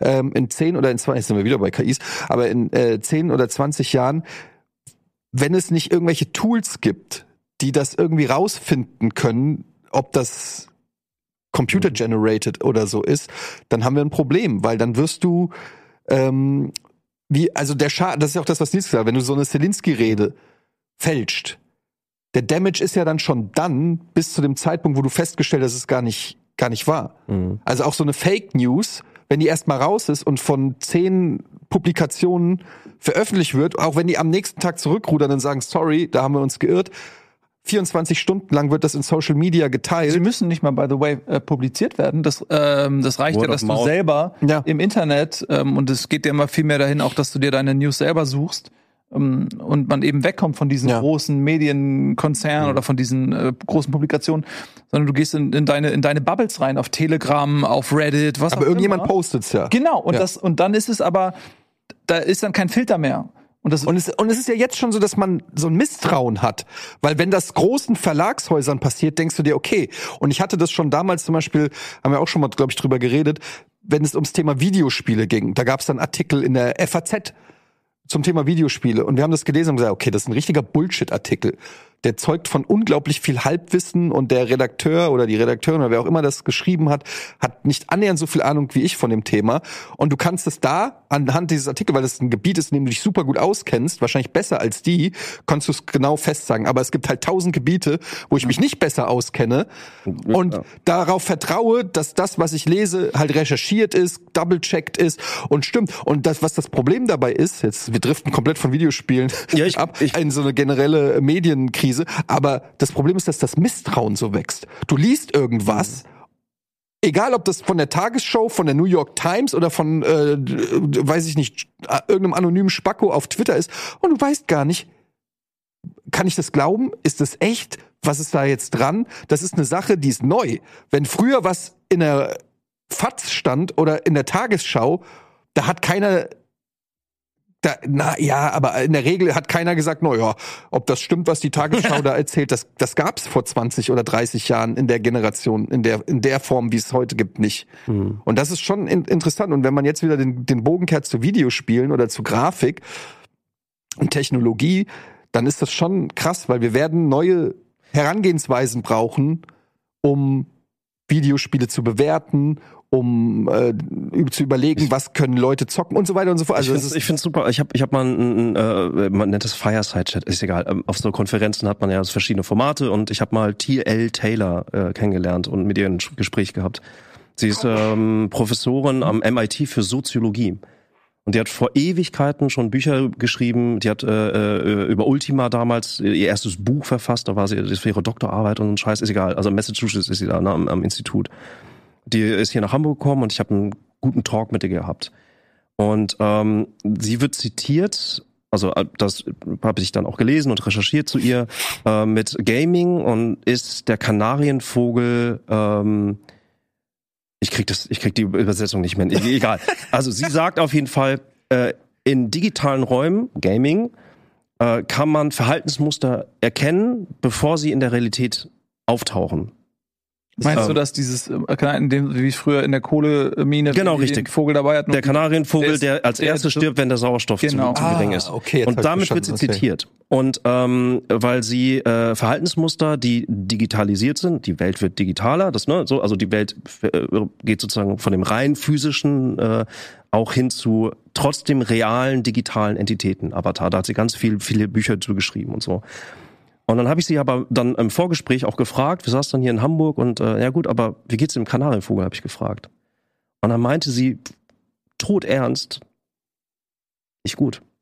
Und sie hat übrigens auch so Twitch und so, diese, sie hat, sie hat auch ökonomisch hat sie, hat sie äh, durch ihr Wissen über Soziologie und äh, Gesellschaftsform und Entwicklung hat sie auch Twitch vorher gesagt und in äh, uraltes Buch hat sie schon gesagt, das kommt alles und das wird so und so funktionieren und bla. Und das ist, das ist wirklich, sie ist krass. W- Wisst ihr, was ich mir vorstellen könnte? Dass es, einen, dass es da durch diese neue Technologie sch- schöpft ja auch immer wieder neue, zum Beispiel Berufszweige oder so. Und dass zum Beispiel der Journalist der Zukunft oder so, dass das wie so ein Faktenchecker, also dass es so beruflich professionelle, es ist eigentlich der Beruf des Journalisten, Faktenchecker gibt, die irgendwie ähm, da, dadurch berühmt werden, wie viele Fake News sie aufgedeckt haben oder irgendwie so, dass du wie so ein Ghostbusters oder Investigativer. Journalismus. Also Ja, im Prinzip schon, Also, aber das ist halt so. Hä? Checker Tobi. Checker Tobi, ja. Sowas wie Checker Tobi oder Checker Marina seit neuestem, Ja. äh, die auch sehr gut ist. Ähm, übrigens, ich war auch im Checker Tobi-Film. Jetzt Ja, ich wollte auch rein, aber. Also, ja. ich ich habe gedacht, du warst on air, also du, du warst. Teil davon. Hab Ja, ich war da mit meinen Kids im Checker Tobi-Film. Ja. Ich habe eine Stunde gepennt. ich, war, ähm, ich war mal eingeladen. Ich ärgere mich immer noch, dass ich Bei damals. Checker Tobi? ja, ja. Nein. What? Du warst bei Checker Tobi Schon eingeladen. ewig her. Als was? Ja, als Gaming-Experte haben sie mich angefragt. Und du hast Nein gesagt? Ich habe nee, hab nicht, hab nicht geantwortet. Alter, du bist ja der lameste das ist das Lamy der Welt. Das ist ja, ist was Audienz, denn, Mann, Alter? Besser als eine Audienz beim Papst. Ich würde eher zu Checker Tobi gehen als zum Papst. Du wärst jetzt in der, es hätte, würde Ey, jetzt Checker Tobi mit ihr, dass, geben? Dass, äh, ich ganz knapp davor war, mit Alexander Kluge ein Interview zu haben. Mit wem? Alexander Kluge. Ah, dem äh, Astronaut? Nee. nee. Nee, Alexander Kluge ist äh, die, die, die, die 101. 101, DCTP. Äh, Helge Schneider. Er ist, die, er ist sozusagen du nur mit ah, Helge der Schneider. Der Fragensteller von. Aber du das, bist, also Alexander, Kluge, Alexander, ist, Kluge. Alexander Kluge ist, ist, okay. ist eine, er ist eine Koryphäe. Also wirklich äh, so. Und er ist egal, ich bin jetzt abgedriftet. Ich Siehst du ja auch anders. Er hat sich dann erst Kluge genannt, als man festgestellt hat, dass der ziemlich. Aber wusstet ihr, dass ich beim, äh, während der Pandemie beim Tigerentenclub mal war? Nee, Zugeschaltet? so geil. ja, da war was. Ist auch cool, Ist aber nicht, ist nicht Checker Tobi, cool. aber immerhin Tigerentenclub. Oh, Es war voll schlecht. Das war noch zu der Zeit, wo ich noch kein Streaming-Setup und so hatte. Und dann bin ich immer rüber zu äh, Jochen in die Wohnung gegangen. Alter, die Zeit. Ja, ja, ja. Und ich hatte gar kein Equipment und so weiter und hatte dann mit, mit Handy, Stream, saß ich auf seinem Sofa und damit es nicht so eine kahle Wand ist, habe ich mir noch so ein paar Kuscheltiere auf das Sofa hinten gestellt und es war schlechte Soundqualität und so weiter und ich war so aufgeregt, wie ich in meinem Leben nicht war. Tigerentenclub. Ja, weil äh, Tiger in, immer geguckt mit den Kids und so weiter und dann, und dann sage ich, ähm, was war der erste Satz? Die sagen, ähm, ich glaube, die begrüßen mich im Stream. Es ist auf YouTube, man kann es angucken. Und das erste, was ich sage, ist ja tschüss, ne? No! Als Au. Begrüßung. Oh. Ich, ich meine, ja, hallo. Ich war so aufgeregt, dass ich, dass ich Tschüss gesagt habe zur Begrüßung. Ja. Und es ist so. Ich finde das super charmant. Ich finde das Vielleicht Ja, aber- ey, kannst du ja mal gucken, Paul, ob du es Wer- findest. Gib wer- mal Etienne und Tiger. Da ist es. Mach mal, mach mal mit Ton bitte. Und spul nochmal. ein Spiel, was Nein, eher zurückspulen ruhig an Anfang. Was aber auch ähm, Also meine Schwestern Jetzt hier, spielen Achtung. Sims zum Beispiel zu Hause. Ja, so ein bisschen zocken ist erlaubt. Man muss halt die richtigen Bisschen Spiele zocken. daddeln. Und darüber wollen wir sprechen mit Moderator und Games-Redakteur Etienne Gardet im Homeoffice. Schönen guten Morgen, Etienne. Hi. Moin, hallo Johannes, tschüss, äh, tschüss. Sag erst mal. Danke fürs Aufregen. Aber du hast dich ja sofort korrigiert. Das Moin, Moin, jetzt. das war's, alles klar. Tschüss. Ich war so aufgeregt, Alter. Ich kann es Aber wie, wie geil wäre das denn gewesen, wenn du aufgelegt hättest? Und einfach, das war Moin, alles Tschüss. Kein Bock auf die Scheiße. schade. Ah, wieder so ein Moment aus. ja, auch, ey. Ich auch war mal, ich war mal eingeladen bei Skobel. Kennt ihr Bei Skobel? was? Skobel? Ist das mit so einem Vieh, so einem blauen Plüschtier? Nee. Nein, Skobel ist. Äh, Nee, das ist Wusel. Wusel, Gu- Gusel. der hat, der hat Wusel, ja. äh, die Kulturzeit damals mit aufgebaut und so ein Scheiß bei WDR. Ist egal, Fernsehen. ist nicht so cool wie Checker Tobi. Nein, aber ich finde es ich find's gerade ganz lustig, weil, weil man dann do, doch irgendwie im Laufe der Zeit immer wieder auch Anfragen bekommen hat, halt als Gaming, also die, die Ahnung von Gaming haben, Stimmt ja auch. wird man, ja, ist ja richtig, aber das ist, alleine das ist ein bisschen zocken ist erlaubt und äh, das, ich finde es lustig, welche Kulturkreise einen dann mal einladen, um Ja. zu wissen, was ist denn eigentlich dieses Video. Es ist lustig, dass das So, warte. 20, wann war das? 21 oder, oder so, dass das immer noch so, kommen wir jetzt mal zum Gaming, also als ob das so ein. Ja, so geil, danke Paul, ja. Als ja, ob das das, ja, das ist Skobel. Ah, okay. Und da haben wir über das Höhlengleichnis geredet und Videospiele. Ja, dass das immer noch so was, so was Besonderes irgendwie ist, wo man, dass man besonders anmoderieren muss, dem man sich so ganz besonders annähert irgendwie, ne? Ja, da, weil das, du bewegst dich halt in einer Bubble, wo Leute Ahnung haben und Berührungspunkte. Du hast relativ wenig Freunde, mit denen du abhängst, die gar keine Ahnung haben davon. Selbst deine Mutter hat ja im Lauf der Jahre eine gewisse Affinität dazu. Kannst du Bianca da rauslassen? Bitte? Nein, ich lasse Bianca nicht da raus. Das ist meine Angelegenheit. und, nee, ich meine, also und dann, äh, das ist ja dieses klassische Bubble-Denken. Du bist ja auch in, in, in deiner eigenen Blase und es gibt halt einfach dann andere Blasen, wo die nicht zocken, wo die vielleicht als Kind schon nicht gezockt haben und als Erwachsene dann noch einen viel entfernteren Blick drauf haben. Und dass die ex diese Leute existieren. Das ist Was so, der Bauer nicht zockt, kann er nicht auf Platin das ist, schaffen. das, ja. Das ist so weird, Leute zu treffen, die so gar keine Affinität zu solchen Themen haben und auch zum Beispiel zu erinnern. Ich habe ja, habe ich schon ein paar Mal erzählt, ich habe so eine WhatsApp-Gruppe mit meiner Abi-Klasse, die jetzt so ein Abi-Treffen Was ist das? WhatsApp-Gruppe ist so ein App. Egal, ich erkläre es dir später. Und dann, da ist so meine Abi-Klasse, äh, Abi-Stufe, die jetzt im November ist irgendwie 25-jähriges Abi-Treffen. Und ich habe dann mal so die, den, die ein oder andere gegoogelt. Du findest nichts über die. Aber gar nichts. Noch nicht mal Stay Friends oder sowas. Das ist einfach, die existieren im Internet nicht. Die haben kein Social Media. Die haben alter Egos, die, Alter. Die benutzen noch so wirklich die E-Mail, die klappen so die Brille hoch, wenn sie die E-Mail tippen dann so. um ihr irgendwie ihren T-Online-Account für ihr 28.8er-Modem zu aktivieren oder so. Geil. Das ist, für mich ist das so strange, weil ich so selbstverständlich in dieser Welt auch schon seit ich denken kann existiere, dass ich überhaupt nicht checke, wie Leute, man trifft immer wieder Leute, die überhaupt zum Beispiel, die keine Videospiele spielen. Ich denke mir einfach, was machst du denn in deiner Freizeit? Was, wie kann man denn, willst du mir erzählen, du hast noch nie The Last of Us gespielt oder weiß ich nicht, so, du, du, da fehlt doch was. Es fehlt doch da, in deiner damit, damit Lebensbiografie. greifst du ja schon sehr weit oben an. Weißt Naja, das ist aber auch schon Ich sehr. habe übrigens Last of Us noch nie durchgespielt. Ja, du hast halt schon bei Videospielen hast du halt eine gewisse Einstiegshürde, ähm, die du jetzt vielleicht bei Filmen oder Serien oder anderen digitalen Dingen irgendwie nicht hast, weil du musst bei Videospielen schon, also erstmal brauchst du eine, eine Hardware dafür und dann musst du motorisch in der Lage sein, irgendwas überhaupt zu spielen. Und wenn du jemandem ein Pad in die Hand drückst, der noch nie eine Konsole gezockt hast, kann der rein motorisch das nicht bedienen. Der ist so überfordert nur mit der Steuerung, dass der ja gar nicht in den Genuss des Spiels kommt. Also da, da, es gibt eine sehr hohe Einstiegshürde. Du musst dann Leute auf eine Art und Weise kriegen, erstmal, die, ne, wo es einfach ist, easy to learn sozusagen. Ja. Ey, ich, ich kann, ich, Das ist nicht so einfach. ich, ich, diesen Spruch, äh, ich war neulich bei, bei so einem, bei einer Veranstaltung, äh, bei der Bertelsmann Stiftung und da waren aber ganz viele andere Stiftungen halt auch dabei und da, der Oberbegriff war Gaming for Democracy. Also das wird jetzt gerade versucht, so eine Art Initiative auf, auszurufen, es wird hinterfragt. Äh, ob Bist du macht. nebenbei eigentlich Professor geworden und ich habe es nicht mitgekriegt oder Nee, so? ich habe so einen Scheiß früher immer gemacht.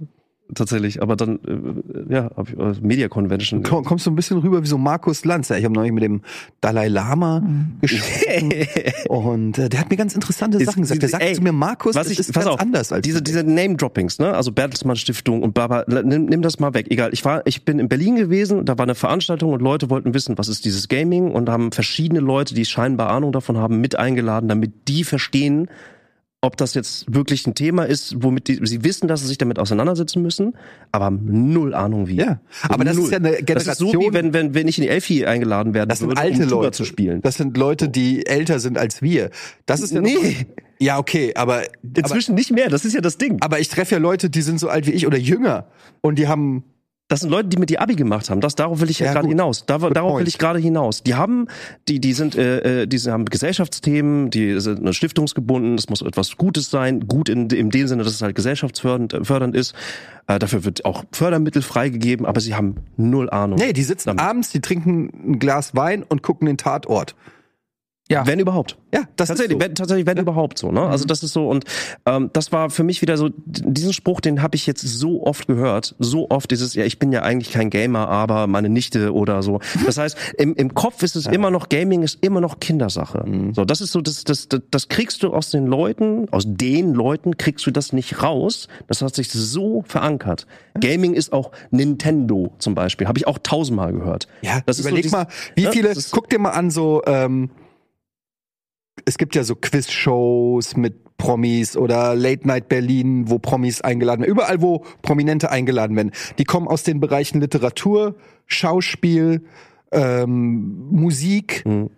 Aber du siehst weder Entwickler, noch siehst du Streamer, YouTuber, die teilweise eine Reichweite haben, die weit also viel höher ist als das, was die da einladen. Also es ist nicht eine Frage von Interesse oder Bekanntheitsgrad, ne?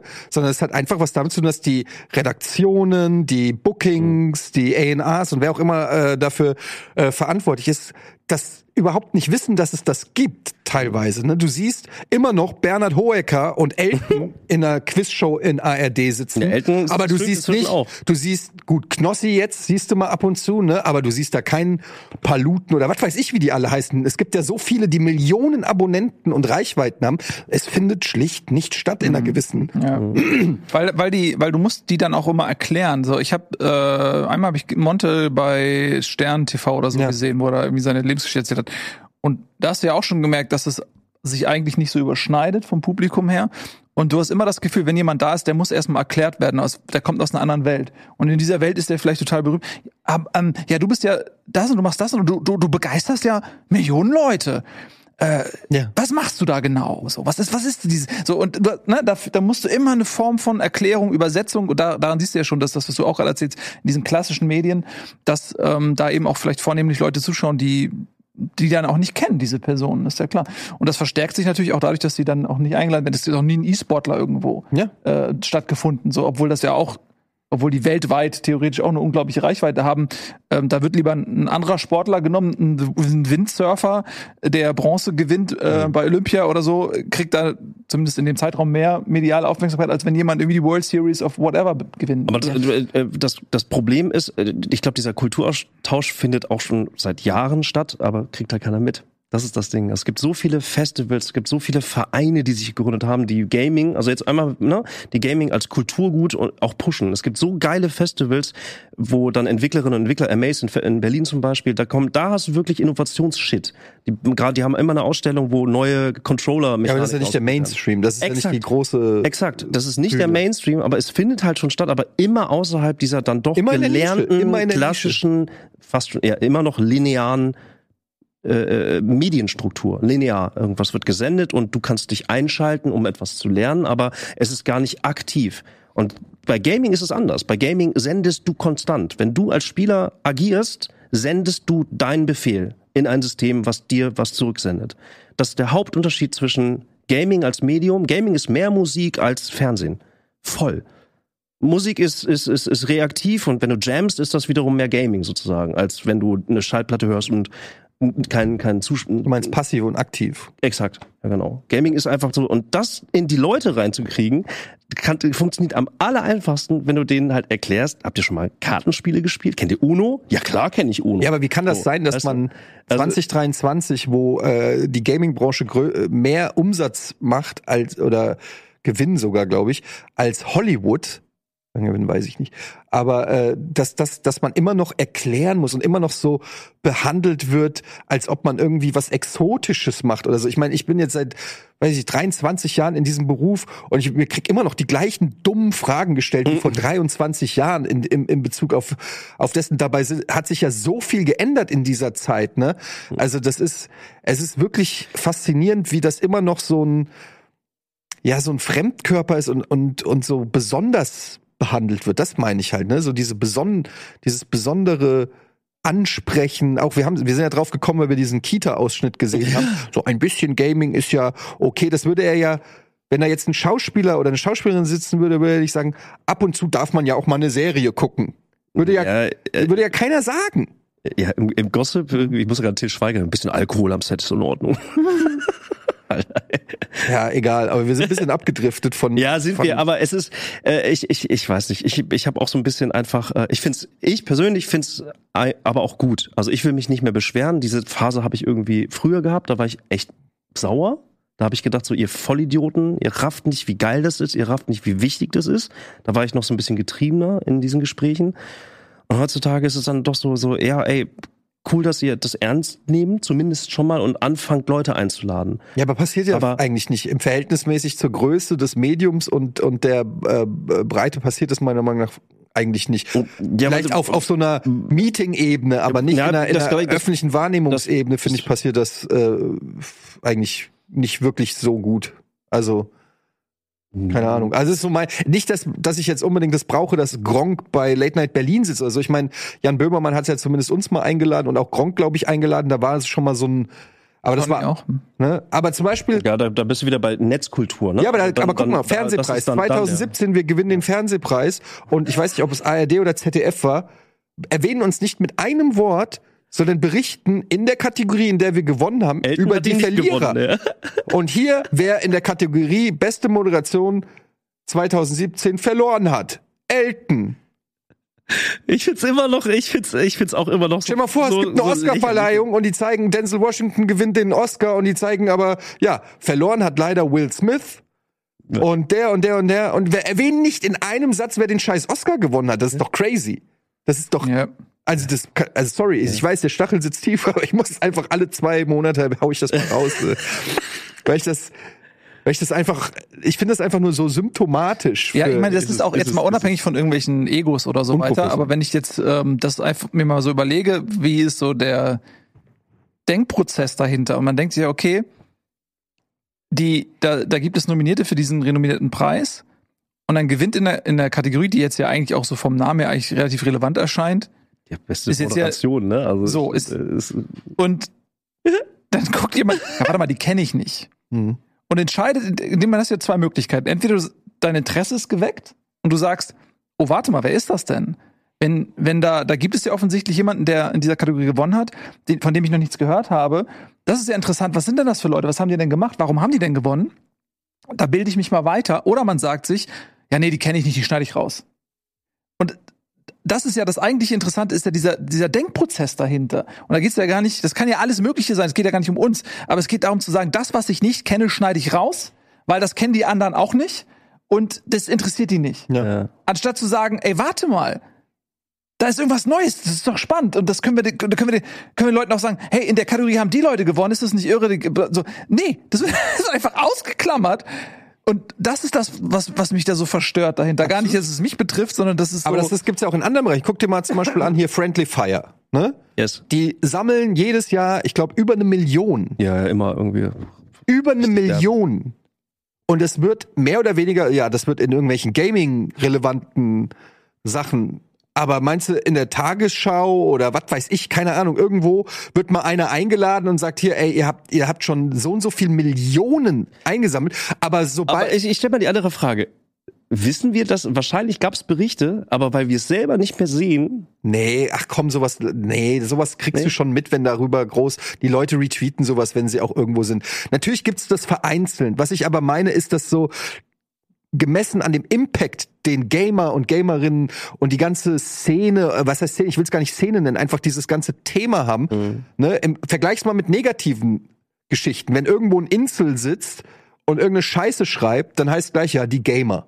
Als ob so eine so ein, so ein Treffen von Gamern gibt von, weiß ich nicht, zwei Milliarden Spielenden, die sich in der Höhle treffen und aushandeln, wie die Game, wie, wie so, äh, weiß ich nicht, äh, habe leichter- Papam, so aus, ausrechnen. Das ist ja völliger es ist Schwachsinn. immer leichter über die, also die self-fulfilling prophecy. Also es ist immer leichter, das, was man selber erwartet, zu beschreiben, als, als Neues zuzulassen. Also da, ne, von wegen Denkprozess irgendwie zulassen, mal irgendwie äh, was Neues, was mal Neues zulassen. Ja, nee, lieber die gewohnte Pfade gehen, so ungefähr. Ist auch so.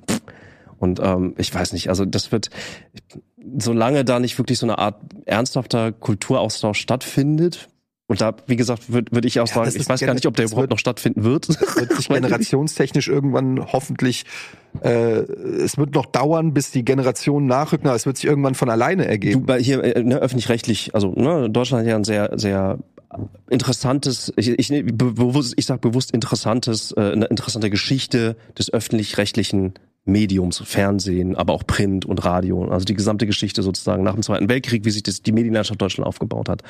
Und es gab schon vor 15 Jahren gab es schon die große Frage, naja, öffentlich-rechtliche Gehälter. Hm, Es gibt Medienformen, es gibt Radio, sehr viel, sehr viele Radiosender, es gibt äh, Fernsehen, sehr viel Produktion. Theater gibt's sogar auch. Was mit Gaming? Was, was ist denn ein öffentlich-rechtliches Pendant für Gaming eigentlich?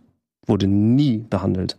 Nie. Es gab immer wieder so kleine Speerspitzen, irgendwie, die gesagt haben, ey Leute, Ja, die Gamesförderung in Deutschland ist ja, absolut ey, auch, auch erst Aber- jetzt, aber auch erst jetzt. Und jetzt wurde sie wieder zurückgedreht. Aber da, da haben ewig Leute dran gefeilt und immer wieder versucht, irgendwie bei der Politik Anklang zu finden.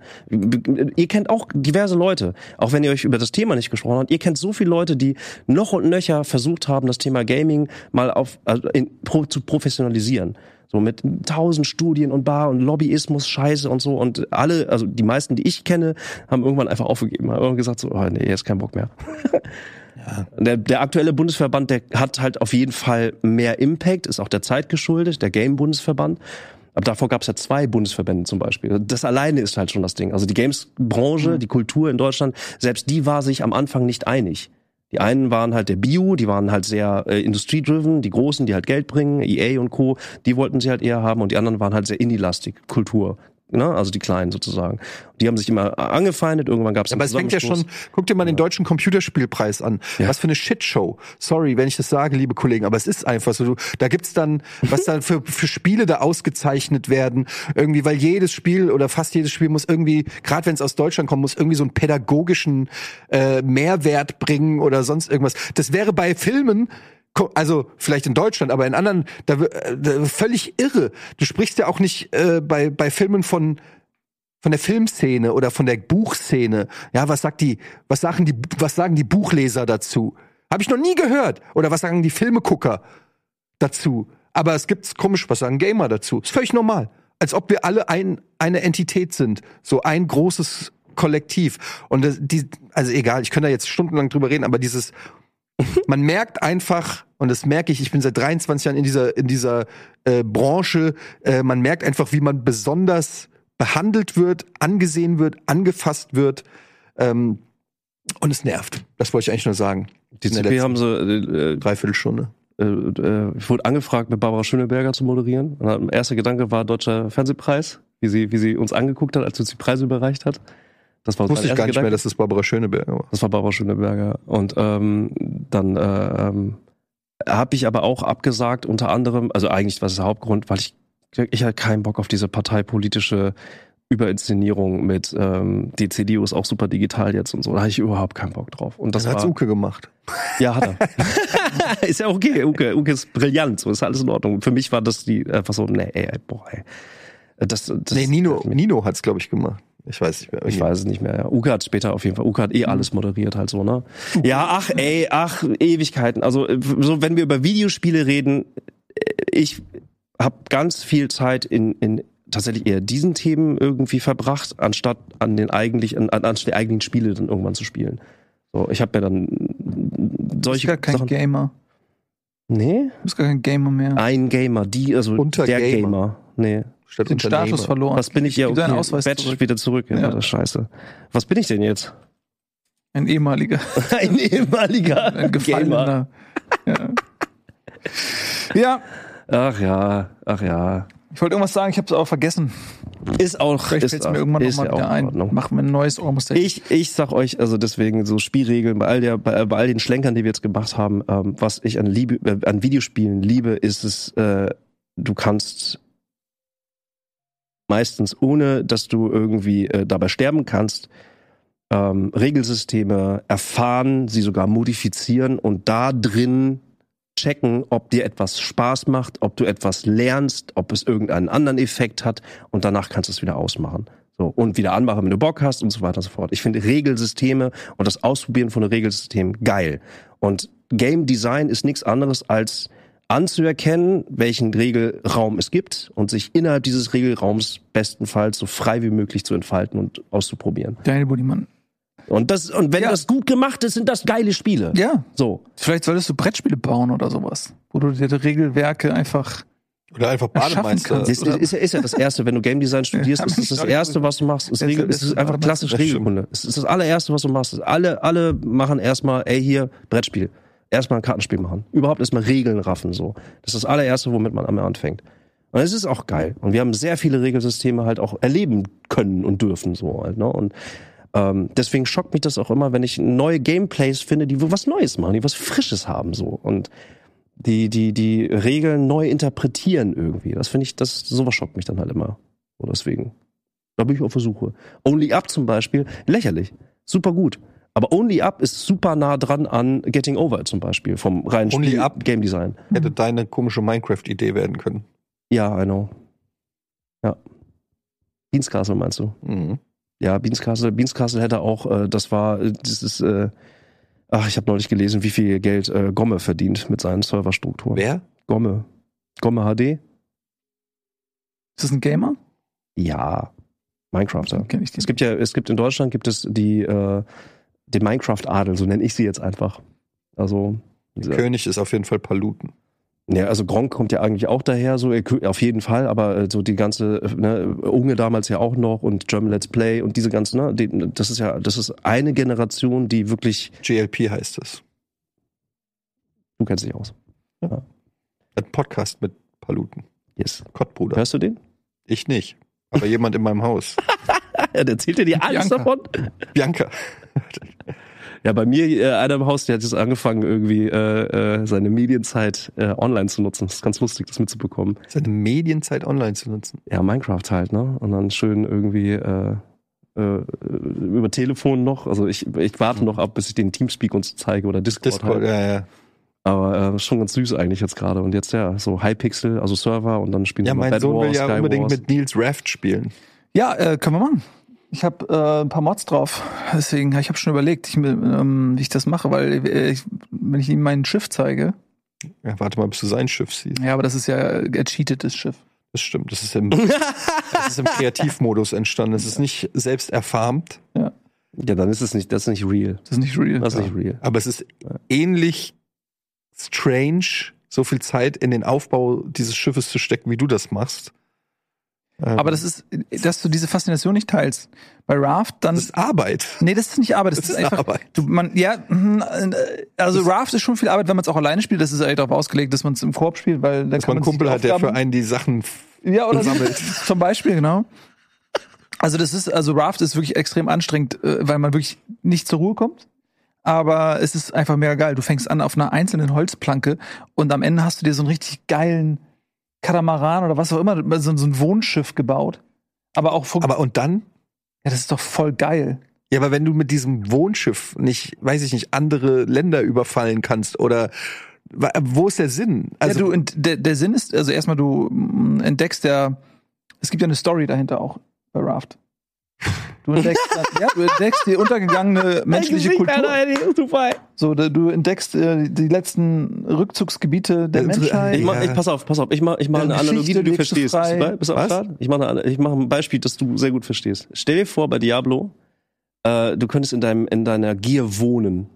Dann, dann hast du die Faszination. Also die Faszination ist nach Hause kommen und äh, bei Diablo das Grinden, es ist auch Grinden, aber halt anders. Es äußert sich anders aus. Der Bild ist in dem Fall ein Ort und nicht ein Charakter. Ja, aber der Bild macht ja nichts. Das Gebäude, was ich gebaut habe, steht halt da rum und woll, will von mir, dass ich da hingehe und auch nichts mache. Also es ist, es ist bei Raft, um mal ganz kurz dir da, das mit Sinn zu füllen, diesen Leerraum. Das ist zum Beispiel so, dass du so Fangnetze auf dein Schiff installierst, mit denen du Ressourcen sammelst. So, das heißt, wenn du zum Beispiel äh, ein großes Schiff hast, ich habe mir dann so ähnlich wie bei, so, einem Flugzeug die Flügel dann so äh, so eine lange so eine Reihe an Netzen, die dann die Ressourcen raus.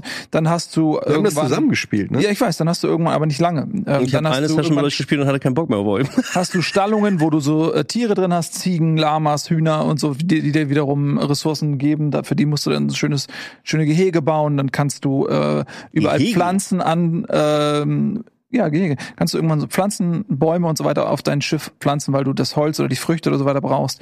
Äh, dann musst du mehrere Motoren, damit du gewisse Strömungen überwinden kannst, brauchst du eine gewisse Motorenkraft, musst du die Motoren irgendwie dir, dir äh, mit Ressourcen anbauen.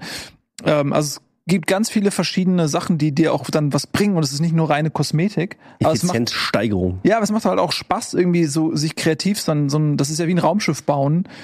Ähm, nur, dass es halt kein Raum, sondern ein Schiff ist. Äh, Also dieses, dieses kreative Bauen dahinter, sich das schön zu machen, das cool zu machen, irgendwie und dann damit rumzufahren, sich zu denken, geil, das habe ich gehört. Das, ich doch, nimm. Ja, ist der, Sch- also mir fehlt da irgendwie, mich motiviert das nicht. Ich habe mich noch nie dieses Bauen. Also äh, mir fehlt da irgendwas, fehlt mir da. Ich brauch, ich brauch, ich mir fehlt da dieses, dieser Jagd, Impact. ja, so dieses Looten und Leveln Ding einfach so und auch wahrscheinlich so dieses so ein bisschen nicht kompetitiv, aber so. Es, also es reicht mir nicht einfach nur was Schönes zu bauen und dann ist es, dann sieht's schön aus und das ist die Errungenschaft, sondern wenn man zum Beispiel einen Katapult baut und man muss den so bauen und den kann man auf einen anderen Katapult jagen und dein Katapult ist besser als der andere Katapult, dann habe ich plötzlich die Motivation, okay, wir brauchen geilere Teile für den Katapult, damit der Katapult besser ist als der Katapult. Weißt du, was ich meine? Mhm. Aber einfach nur ein Katapult bauen, um zu sagen, das ist der schönste Katapult, den es Mhm. gibt, da, das ist, da kann ich auch ins Fitnessstudio gehen, mache ich auch nicht. Ja, aber ein Katapult hat ja tatsächlich eine Funktion und wenn du dem Katapult die Funktion entziehst, dann ist es natürlich obsolet. Aber es ist ja nicht so, dass dieses Schiff per se, dass man dem den Sinn entzieht. Der See. Auf der See, per se, ja. Ich, äh, Walheim, da hast du immer dieses, äh, also hast, ist ja auch ein Crafting-Game, ein Survival-Crafting-Game, aber sehr convenient, also sehr easy, sehr cozy. Ähm, du hast, die Bedrohungen sind nicht so krass eigentlich. Aber ähm, da hast du trotzdem immer noch so die, das, dieses ganz klassische über die Biome verteilte Level-System. Bei welchem Spiel? Walheim. Ach so, ja, du sagst gleiche zu Lande. Ja, aber da hast du, da hast du wenigstens noch, da kannst du auch draufhauen. Das meine ich damit. Ja, da, Walheim hast du, da hast du auch, das macht schon Spaß. Und ich finde, gerade Walheim hat so einen geilen Mix, weil ich brauche dieses. Ja, aber da, Ich da brauch- hättest ich- du dann wieder den Antrieb, okay, ich brauche einen besseren Speer, weil wenn ich angegriffen werde. Genau, du hast einen Progress, denke, der, so, der mit also Wettkampf irgendwie, zu tun hat. So. irgend, ja. ja, also irgendwie, da hast du ja schon fast wieder Looten und Leveln, weil du du. besser und kannst dann. Ich meine, es ist ja, äh, Raft hat ja auch schon ein bisschen Spaß. Weil ich mag nur dieses, was äh, bei mir weckt das sofort so Aufräumen-Instinkte oder so. Ich brauche 200 Algen. Ich brauche 400 Steine. Und aus den 400 Steinen mache ich zwei. Wie heißt dieses Spiel, das mit Florentin gespielt, dieses Fabrikspiel? Satisfactory. Das ist der absolute Albtraum für mich, dieses Spiel. Ja, kompletter Horror. Oder auch das, was hier, äh, nee, nee, gibt's da auch noch so eins, was Factorio. so, Factorio und so. Alter, das Mega ist für geil. mich, das, das hat für, mich- ist für mich das Äquivalent von räumen dein Zimmer auf, so ungefähr. Oh geil, ich habe jetzt, ich werde da mit Simon mal drüber sprechen, weil Simon ist bis heute immer noch gekränkt, dass ähm, ich weiß deine Argumente, du musst die nicht, ich kenne deine Argumente, ich sage sag nicht. wie die Situation ist. ähm, und ich, äh, dass du uns ja damals diese Demon Souls Challenge ähm, gestellt hast. Und Simons Verständnis ist, dass er im Gegenzug dir auch eine Challenge stellen durfte. Und er hatte dir damals, glaube ich, Metal Gear Solid oder so gestellt und hast du gesagt, nee, mach ich nicht. Ähm, und aber sein Selbstverständnis ist, du hast auch noch eine Challenge, der du dich stellen musst. Mhm. Und eventuell könnte das ja Satisfactory sein mit dem Ziel. Was ist los? Du kommst zu spät. Ich habe gestern mit Colin Metal Gear Solid 2 aufgezeichnet. Ja, Ja, mit aber äh, ist dann, dann ist das meine Challenge und ich spiele mal Fakt- äh, Satisfactory. Ich habe doch Satisfactory gespielt. Ich habe es ja schon mal mit dir gespielt. ja, Ich aber du brauchst ein Ziel. Ich finde es, Alter, das macht mich wirklich ein innerlich. es macht mich innerlich wahnsinnig. Immer äh, irgendwelche, das ist wie diese, wie heißen die Matrosch, Matruschkas, diese, ne? Okay, du holst dir eine Riesenplatte, daraus machst du zwei, oder umgekehrt, du holst dir eine Mini-Platte, daraus machst du eine mittlere Platte, dann brauchst du zwei mittlere, dann machst du eine größere, dann größere, machst du, und es ist so, das ist irgendwie, oh, da krieg ich richtig Anxiety. Ich weiß nicht warum. Das ist, äh, ich, äh, gib mir die Waffe und ich jag die Viecher von der Fabrik, Ist damit sie deine Fabrik nicht ist- angreifen. Ist auch eine Form ich beschütze die. Fabrik. Ja, so haben wir es ja bei Forrest gemacht, weißt du? Du hast gesagt, bringt mir die. Baumstämme. Ich baue, ich baue die Basis und gib mir den Speer und ich versuche Also die Zombies das von der Basis zu halten. von Nils Spielweise ist die Verantwortung zu tragen. Alle Ressourcen, die ihm angeliefert werden, auch richtig zu Nein, verwalten. weißt du, das Anstrengendste, mit solche Spiel zu spielen, ist, dass er einen ganz konkreten Plan im Kopf hat, wie das hier auszusehen hat. Ja, Alter, ja. Und wenn, das, wenn du der gleichen Meinung bist, ist alles cool. Wenn du anderer Meinung bist, holy shit. Ey, wir haben Rust gespielt und Mhm. ich, ich farm wie nix und ich bin echt so, ich farm, mir macht Farm auch Spaß, ne? Also alles gut, aber Mhm. und dann äh, wirklich und äh, dann äh, so auf dieser Peak so mit mit den ersten Errungenschaften, so dass du halt mehr machen kannst irgendwie. Ich wollte auf jeden Fall einen zweiten Ofen haben, damit wir schneller produzieren können. Und was macht Nils? Der malt erstmal ein Bild. Und das heißt, ich konnte diesen Ofen nicht mehr bauen, weil das war jetzt wi- wirklich wichtiger. Und dann habe ich mir in-game, habe ich mir, das war auch ohne Sendung und nix, hab, äh, wirklich eine Brandrede, wie beim Pen and Paper hat er plötzlich so, so Ey, aber auch nur so halb, kann ich so ein Buch drüber schreiben. Alter, Wie heißt dieses Spiel, dieses Wichtig, dass, Vampirspiel? dass, dass wir wirklich diese, diese Bilder jetzt haben, weil du musst nach Hause kommen, du musst willkommen sein. Wie heißt Irgendwie dieses so Vampirspiel, gesagt, was wir gespielt haben, das so eine Diablo-Perspektive Ja, ja, ist? Wie irgendwas. Äh, wie Rising. wie Rising. Ey, wir haben eine Basis zusammen aufgebaut. Irgendwann gehe ich irgendwo hin, irgendeinen Gegner jagen, also ich komme zurück. Alle das Ganze, also ist alles umgebaut. Ja, ich habe mir mal überlegt, es macht mehr Sinn so, ohne zu fragen. Der hat einfach komplett remoduliert. Ich stell mir vor, wie du nach Hause kommst und sagst, übrigens, dein Kinderzimmer ist jetzt da unten, dein, das Dach ist da oben. Das ist, das ist einfach, und irgendwann habe hab ich gesagt, nee, komm, du bist einfach, weißt du, an dir ist so ein, In- wie heißt das, Interieurdesigner? So, wie wie heißt Architekt. das? Ja, Architekt, aber auch so an Designer. Raumausstatter, so. Das wäre so, glaube ich, so ein bisschen, wir haben ja neulich drüber geredet, was ist, wenn man so Skills hat, die man nie entdeckt. Vielleicht, wenn du nicht Videospiele oder so gemacht hättest oder Streaming oder moder moderieren oder so, vielleicht wärst du so jemand, der einfach äh, in den Raum geht und sagt so, okay, das Bild muss runter, hier noch den Eingang hierhin, den mauern wir zu, dann ist besser vom Garten, da kommt man leichter zum Friedhof, dann können wir gleich, leichter den Ofen sollte man lieber neben den, Gerade gesagt, da kommen wir besser zum Friedhof. ja, es Aber gibt es ist ja einen Friedhof wirklich auch schon so, V-Rising. dass Deshalb. ähm, bei, bei V-Rising zum Beispiel, neben der ästhetischen Komponente, das muss alles Sinn machen. Genau, es ist ja so, dass da, du lernst es ja kennen, das weiß man, wenn man anfängt und die ersten Sachen platziert, weiß man noch nicht genau, wohin das führt. Aber irgendwann bekommt man ja einen Überblick, wie sind die Kreisläufe, wie sind die, wo, wie sind die Wege, die ich gehen muss. Und dann denke ich natürlich, okay, pass auf, ich komme hier rein und das erste, was man macht, ist, okay, man braucht vielleicht ein Kistenlager oder so, die Ressourcen müssen hier. Dann brauchst du als nächstes, der, der, der klassische Ablauf ist, das wird geschmolzen, dann die nächste Verarbeitungsstufe ist hier und das sind die Wege, die du gehst. Ähm, das heißt, du hast einen Raum, äh, der Ofen ist meinetwegen ein mal eins, du hast einen Raum fünf mal fünf, dann kriegst du da fünf Zacken rein, du gehst dadurch, da muss die Tür sein, damit du dann den nächsten Verarbeitungskreislauf zack und dann kommst du aber da wieder raus bei den Kisten, zack. So, und das ist ja äh, etwas, was du willst. Du willst ja nicht dass du nach Hause kommst und dann rennst du jedes Mal unnötig diese Wege. Das heißt, du kommst da rein, läufst ans andere Ende der Festung, da sind dann irgendwie die Ressourcen, die, die, die meinetwegen das Roheisen, holst du das Roheisen raus, dann läufst du wieder komplett zurück zu den Schmelzöfen, packst es in die Schmelzöfen rein, dann brauchst du aber natürlich für die Schmelzöfen auch noch das Holz. Die, das Holz ist wiederum aber in den Kisten auf der anderen Seite, dann musst du da hingehen, holst dir das Holz aus den Kisten, packst es in den Schmelzofen rein, zack. Irgendwann ist das Eisen, sind die Eisenbarren da irgendwie fertig, dann holst du diese Eisenbarren und dann musst du die aber wiederum